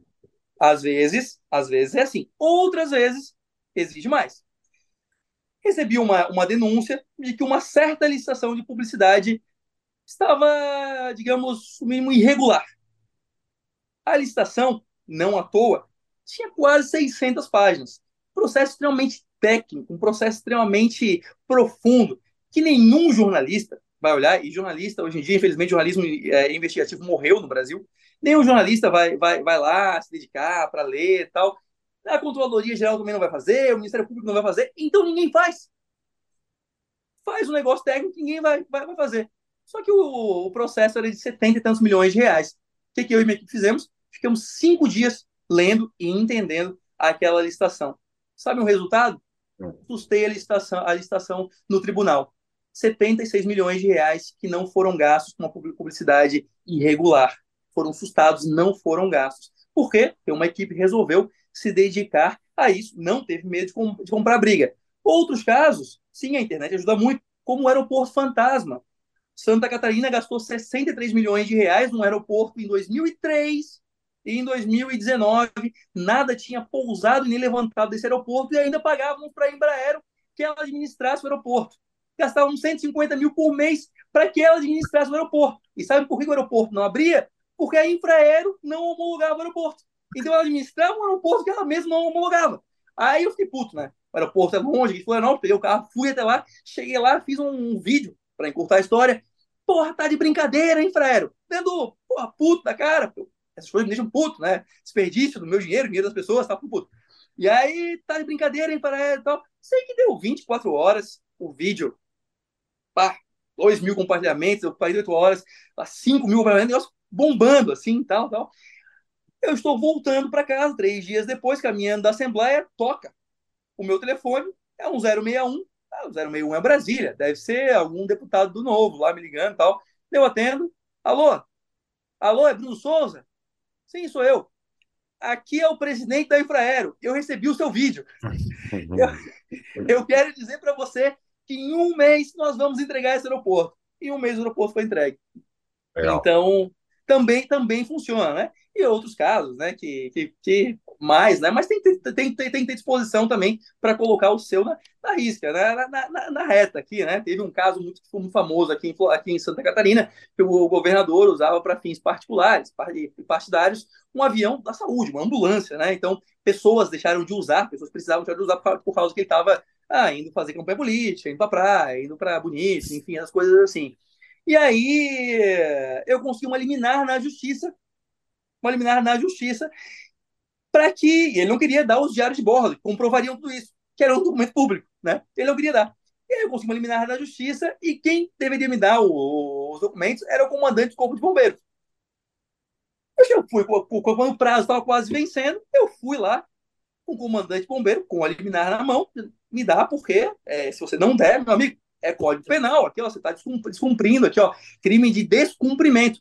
E ele, não, não vou dar, não vou dar. E, porra, e eu, é, tudo ali é, sendo gravado e tal, né? E me, me dá, não, não vou dar, então tá aqui eliminar, o senhor não, não vai dar. É isso. Então o senhor está preso. E aí chamei, chamei a polícia, rapaz. e aí? Aí, aí, bom, baixou, baixou porque eu não tinha como executar. Vê, né? o helicóptero do, do, do, governador. Aí, porra, eu, eu, não, eu não tinha como, como executar né, a ordem de, de prisão, porque eu estava sozinho e os meus dois assessores são duas vezes menores que eu, né? gente, uma, uma coisa é você querer prender a pessoa, a outra coisa é você ter como executar a prisão, né? Então, eu falei, eu peguei, porra, liguei para a Polícia Militar, aqui é o deputado Bruno Souza, manda todo mundo para cá, porque a gente tem que prender esse cara aqui e tal, mano. porra, porque eu vou, quem tem que prender, porque ele tá de descobrimento e tal. Cara, sei que, imagina o rolo, né? Rolo, a, a central da polícia recebe uma ligação dessa, que não prendeu o comandante dos bombeiros e tal. E, e aí baixou os oficiais plantão tal, foi todo mundo lá. E nesse rolo todo, nesse rolo todo, cara, 17 minutos depois, do prazo para ele entregar o negócio, eles conseguem uma, uma, uma eles conseguem no tribunal uma suspensão uhum. da liminar, o que é um, um remédio jurídico absolutamente Jabuticaba total, assim, jabuticaba. Raro, assim, raro, raro, né? Para não dizer, olha. Que sorte, né, Bruno? Ah, que bom, cara. Que bom que ele tem bons advogados. Uma, uma coisa assim, absurda. É uma coisa absurda. Mas, enfim, Aí conseguiu essa aí, rapaz. Mas, mas assim, você imagina, né? Oh, eu botei o meu, o meu na reta. Na eleição, na eleição, curiosamente, né? Curiosamente, é... Santa Catarina inteira recebeu uh, fe... uh, robôs distribuindo fake news minhas, né? Então, curiosamente, né? Você, onde será que vem, né?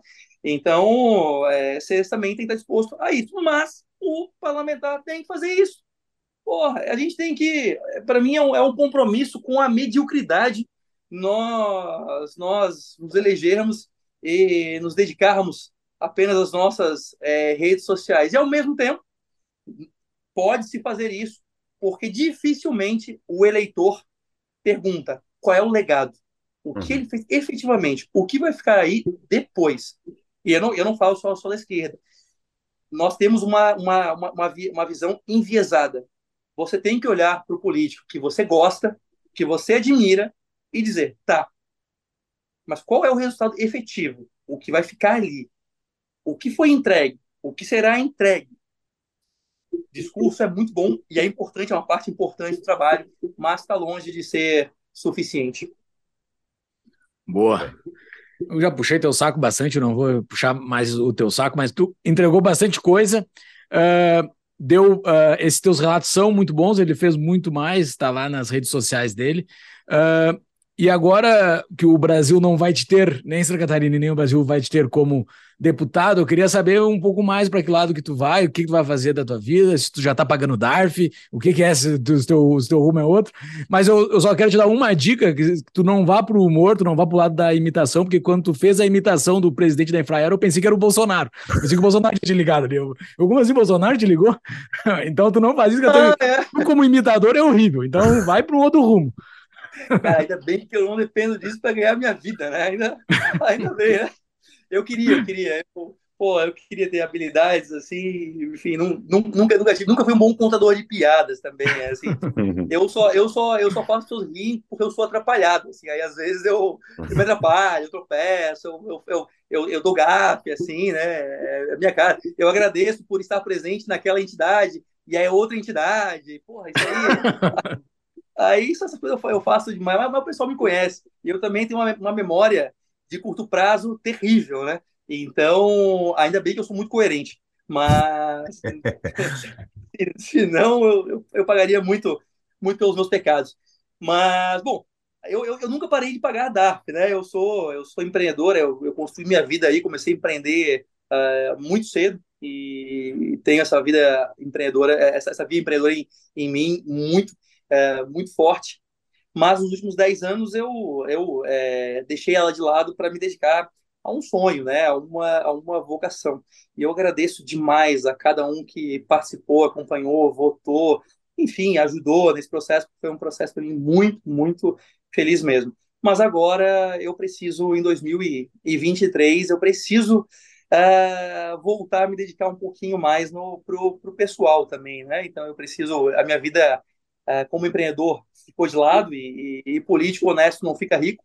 Então eu preciso eu preciso voltar a empreender. Alguém tem que pagar as obras, os empréstimos do BNDES para a Argentina uhum. e eu vou voltar a empreender é, bastante. Quero ir para outros outros setores que eu sempre tive vontade e graças a Deus quando você constrói é, um, um nome ligado à, à, seriedade, acho que ninguém tem nada para falar quanto a isso em relação a mim. A pessoa pode discordar ou concordar, mas não vai falar é, nada sobre a minha seriedade. Isso ajuda bastante a a criar contatos, relacionamentos e receber convites também. Então eu vou eu vou empreender, já, já, já estou projeto com pessoas que eu, que eu admiro. Se alguém tiver um projeto bacana aí, bom, é bom mesmo, me chama também, que a gente, a gente este olha, porque em 23 eu quero empreender e o meu lado político, eu quero muito me dedicar à divulgação de duas coisas que eu acredito muito, que é a descentralização do, do Brasil. Eu acredito se eu pudesse fazer uma coisa na vida política, seria, seria isso. Eu acredito que isso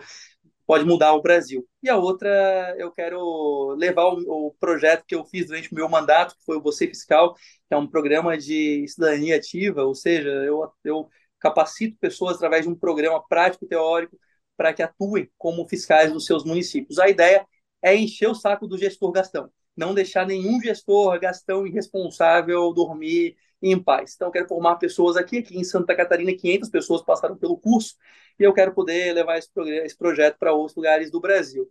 Agora, em 24, eu, por mais que, que eu, queira deixar um pouco a vida pessoal, eu me sinto provocado à, à, política. Eu não quero nunca ser um candidato profissional, profissional ou seja, aquele que é candidato, porque ah, tem eleição, preciso ser candidato.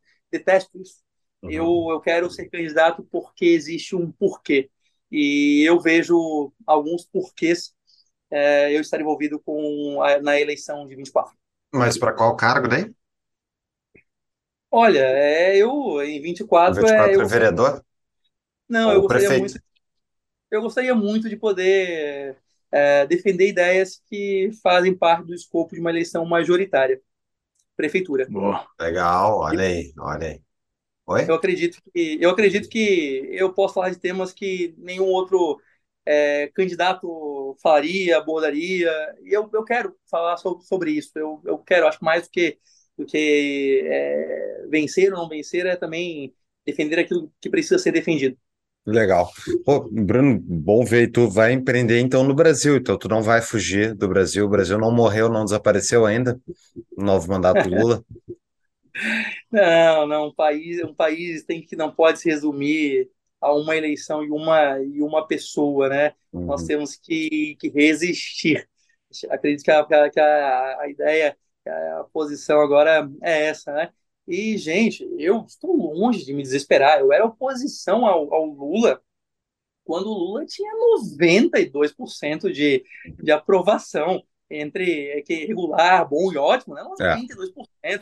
Eu lembro de um, de um ombudsman da Folha que publicou uma vez um artigo dizendo onde estão essas pessoas que não concordam com o governo, elas devem ser estudadas. Eu achei que alguém, ia, alguém do IBGE ia aparecer na minha casa. Então, porra, porque eu era, eu era um sujeito estranho. Então, eu tô longe de, de, de me, de me desesperar. Hoje o, o governo, a situação é, é é pior. Talvez nós, nós tenhamos retroagidos em, em, alguns pontos, mas eu tenho, eu tenho amigos hoje, né? Então, então antes eu não tinha, eu era sozinho na oposição.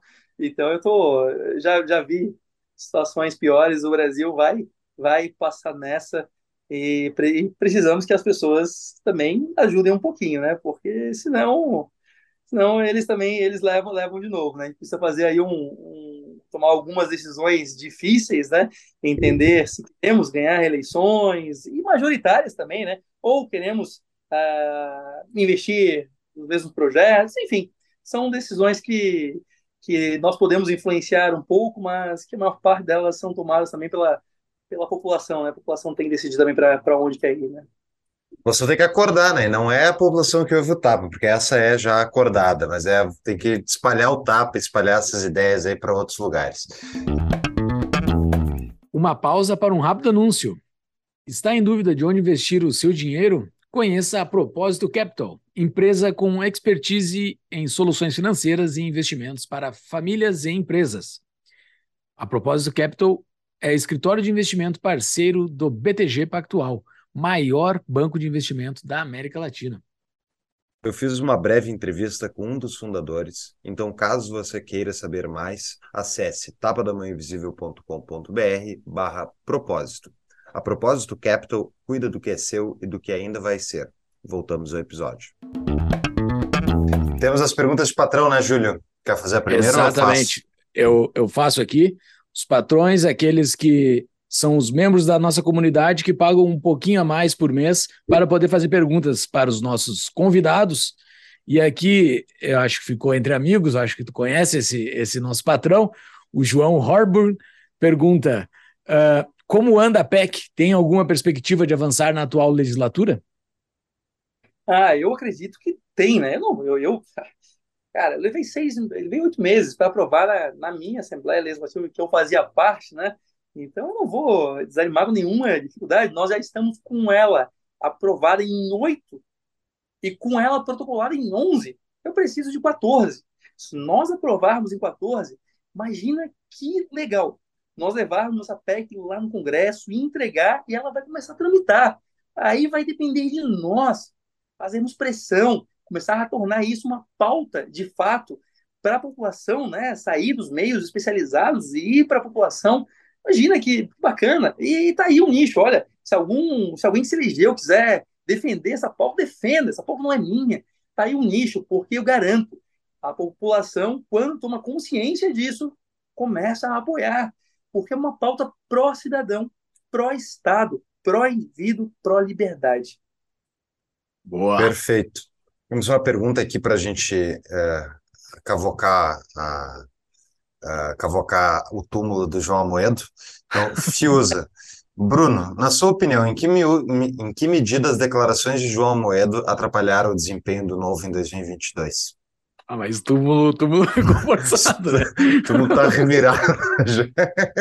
o cara tá aí, politicamente ativo, cada post que ele faz tem 20 mil likes, tem um monte de gente que gosta dele, morto Verdade, ok, justo. Não, mas eu tenho, não tem problema, eu tenho, eu tenho posicionamentos, assim, os posicionamentos não são é, são baseados naquilo que eu, que eu acredito.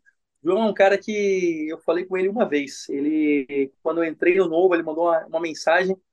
Depois, nunca, é, eu, eu, eu, decidi, eu nunca entrei nessas brigas, né, entre moedistas, não moedistas, tal. Eu tinha, tinha, tinha, tinha que trabalhar, gente. Assim, eu, não sei como a pessoa tinha tanto tempo. Tinha, eu queria fazer, aproveitar o máximo do mandato e entregar resu, resultado. Ou seja, nunca, nunca eu abri com ele, mas nunca também é um cara que nunca era do novo, era presidente, nunca fez nada também para, falar como, como alguém que não tinha uma, uma inimizade com ele, com ele, nada nunca fez nada para ajudar. É impressionante, nunca uma mensagem, pô, esse projeto é legal, Bruno, isso aqui, isso aqui, como é que tá aí? Nada. Então, é, é, o, o, João, acho que ele, talvez ele estava muito acostumado a ser, ser chefe, né? Mas na política não basta, né? Você tem que liderar, tem que dar exemplo, tem que. Eu, uma vez, eu, meu, meu primeiro partido não foi o novo, né? E um dirigente partidário, e tem gente boa em outros partidos também, tá, gente? Um dirigente partidário que eu, que eu gostava, assim, ele, ele me falou uma vez que, Bruno, política é, gestos também, né? É você se importar, perguntar, dizer, como é que tá aí? Tudo certo aí? E é assim que você cria também liderança, né? Você não impõe decisões, você cria consensos, né? E eu acho que o João tinha uma certa dificuldade, dificuldade a isso. E claro que na eleição, é, eu posso falar como candidato que fui, me atrapalhou bastante, assim, porque não fazia para ajudar, não ajudou, mas passou um tempão com ela e quando foi falar, falou para atrapalhar. Então, cara, tinha roupa suja para lavar, então tá, lavava depois da eleição, sei lá, parece que fazia para atrapalhar. O quê? Nós somos maus, por mais que ele discordasse de algumas coisas. Nossa, será que ele concorda mais com, sei lá, com os outros, inclusive com, com, a gente, porra, sabe? Tinha gente bacana lutando na rua. eu, eu, eu, eu, eu, eu conheço a, a realidade do, do candidato que fez 3 mil votos. Eu tinha doações para fazer campanha, minha vaquinha, graças a Deus, foi uma das maiores do, do Brasil, mas coitado do cara que usou, e tem muita gente que faz isso também, isso é outra, outra coisa que a gente tem que falar em retenção de talento. Tem muita gente que, porra, que se empolgava e pegou a sua poupança para gastar numa, numa eleição, gastava num materialzinho bacana, uma coisinha melhor, impulsionando ali, porque acreditava na ideia, e aí tinha que enfrentar do outro lado um monte de eleitores batendo nesse cara que estava sacrificando a vida pessoal dele, porque tinha lá um cara pô, agindo contra o, o próprio partido. Então, não é nem só por mim, não, mas é porque por esse cara pequeno que, que resolveu deixar a sua profissão para concorrer e acreditava e gastou o seu pessoal ali. Então, é, não, não foi uma coisa muito, muito bonita, não, que, o que aconteceu, viu?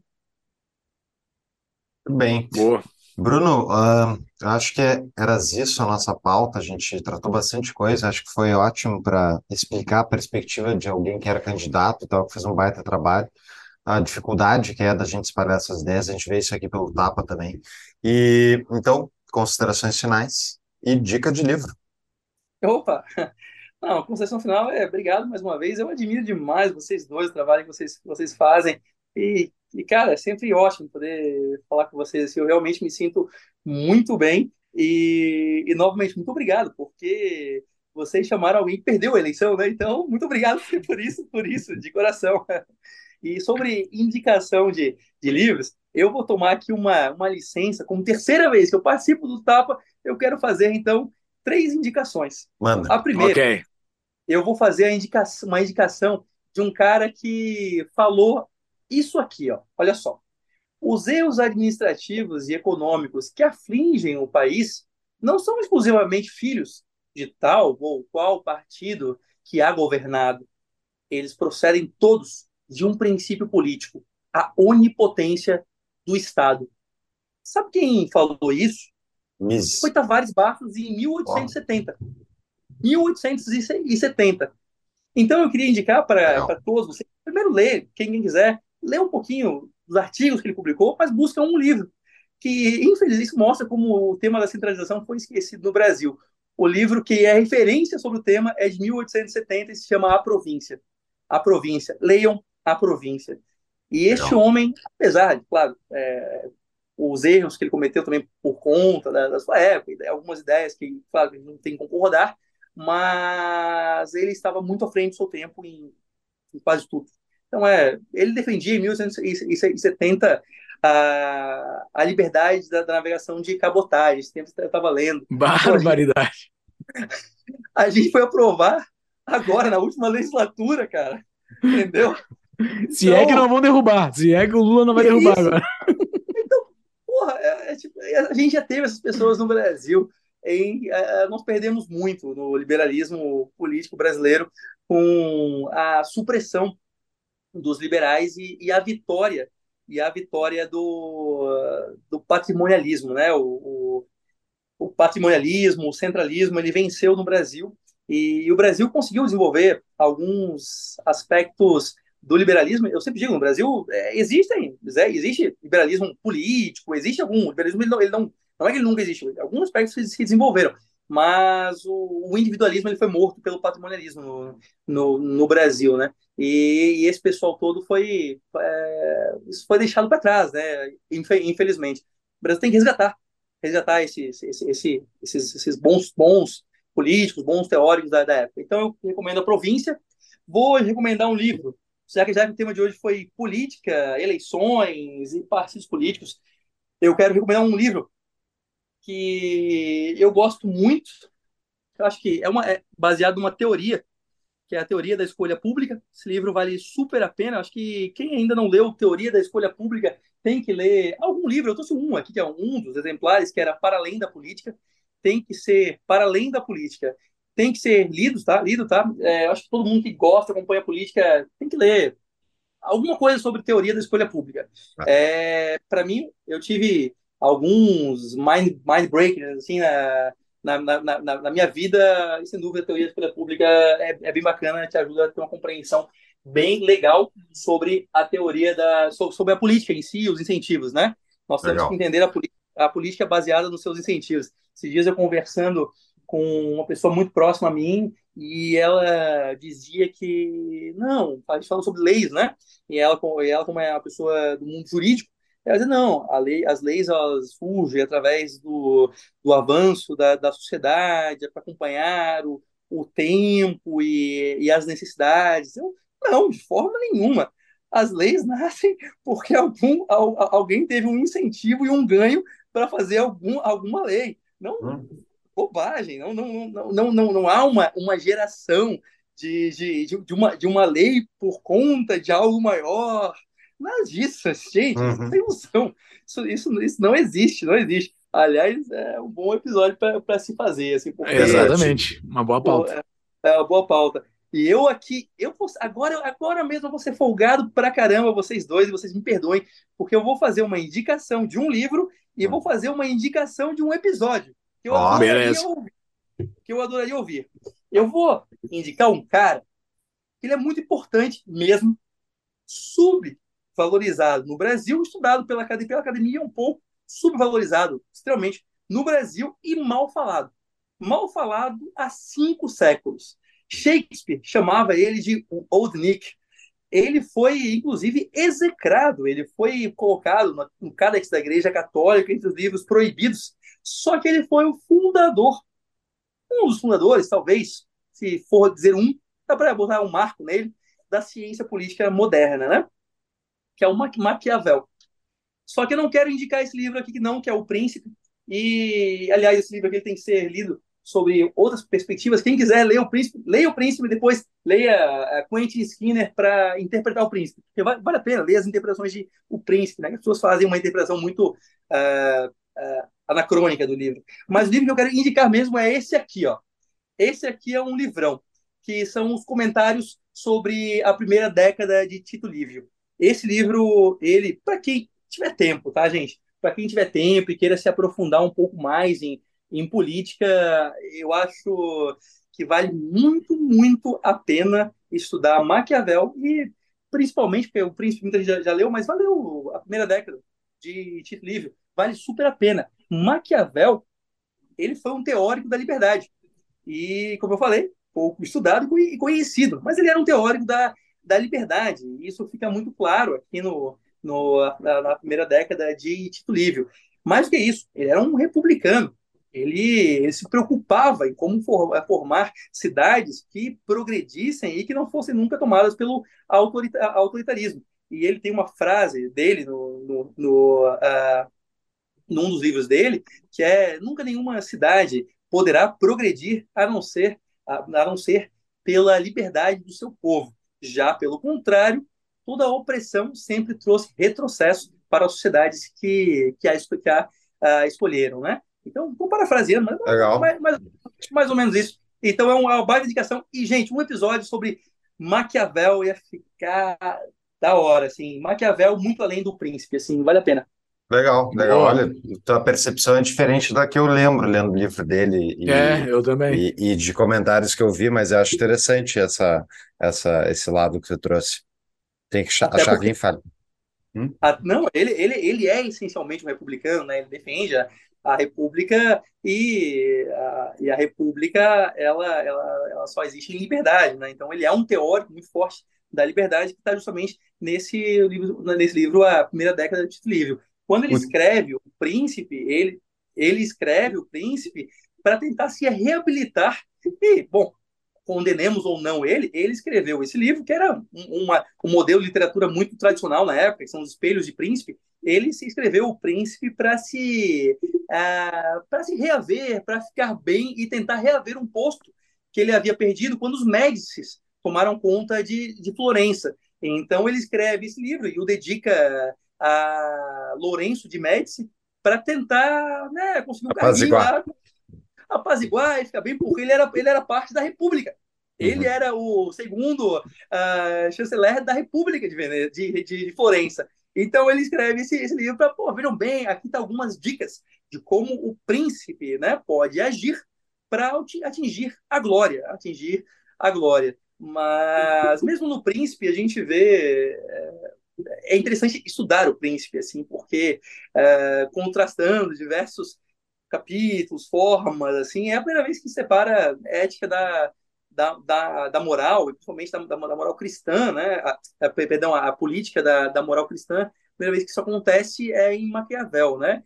O Francis Bacon ele dizia que Maquiavel ele escreve, ele não não se limitou a escrever como o homem deveria ser, ele escreveu o homem como ele agia, como ele era. Então foi a primeira vez que isso aconteceu, por isso é tão, é tão importante. Mas vai, vai, vale a pena hein, buscar um episódio sobre isso. Eu, eu ficaria, eu adoraria ouvir. Legal, show, baita Boa. dica. Baita dica. A pessoa para entrevistar seria o próprio Bruno, né? Porque... Eu é. sou, eu sou um, um, leitor, mas tem gente muito melhor. muito... Eu posso, eu, eu tenho alguns amigos que eu recomendaria. ótimo. Manda, Ótimo, manda, manda que é uma boa, sim. Acho, acho um tema bem interessante. Também falou do para além da política, uh, public choice, é uma coisa que a gente nunca tratou diretamente e é, é necessário mesmo para entender política. Pô, uh, Bruno, parabéns. Olha, enfim, uma pena, mas bola para frente. Eu não duvido que você seja eleito prefeito daqui a dois aninhos. E Cara, tudo de bom, merece aí, fez um baita trabalho e olha, a liberdade demora, ela é tardia, mas ela vem um dia, então vamos seguir lutando. Exato, a gente não entrevistou um perdedor que a gente falou aqui, né? A gente entrevistou um cara que é o exemplo. Pra, pelo menos é. eu e aqui temos, uh, te temos como um exemplo. Então, não tem nada de derrota, né? Derrota é não ter entrado na briga. Então, Exato. parabéns, cara. Parabéns para ti, parabéns por todo o teu time aí que estava contigo também, pelo, pelo que vocês fizeram. E bora que temos muita coisa para fazer ainda, né? Obrigado, gente. Obrigado mesmo. Valeu. Abraço. Abraço. Abraço.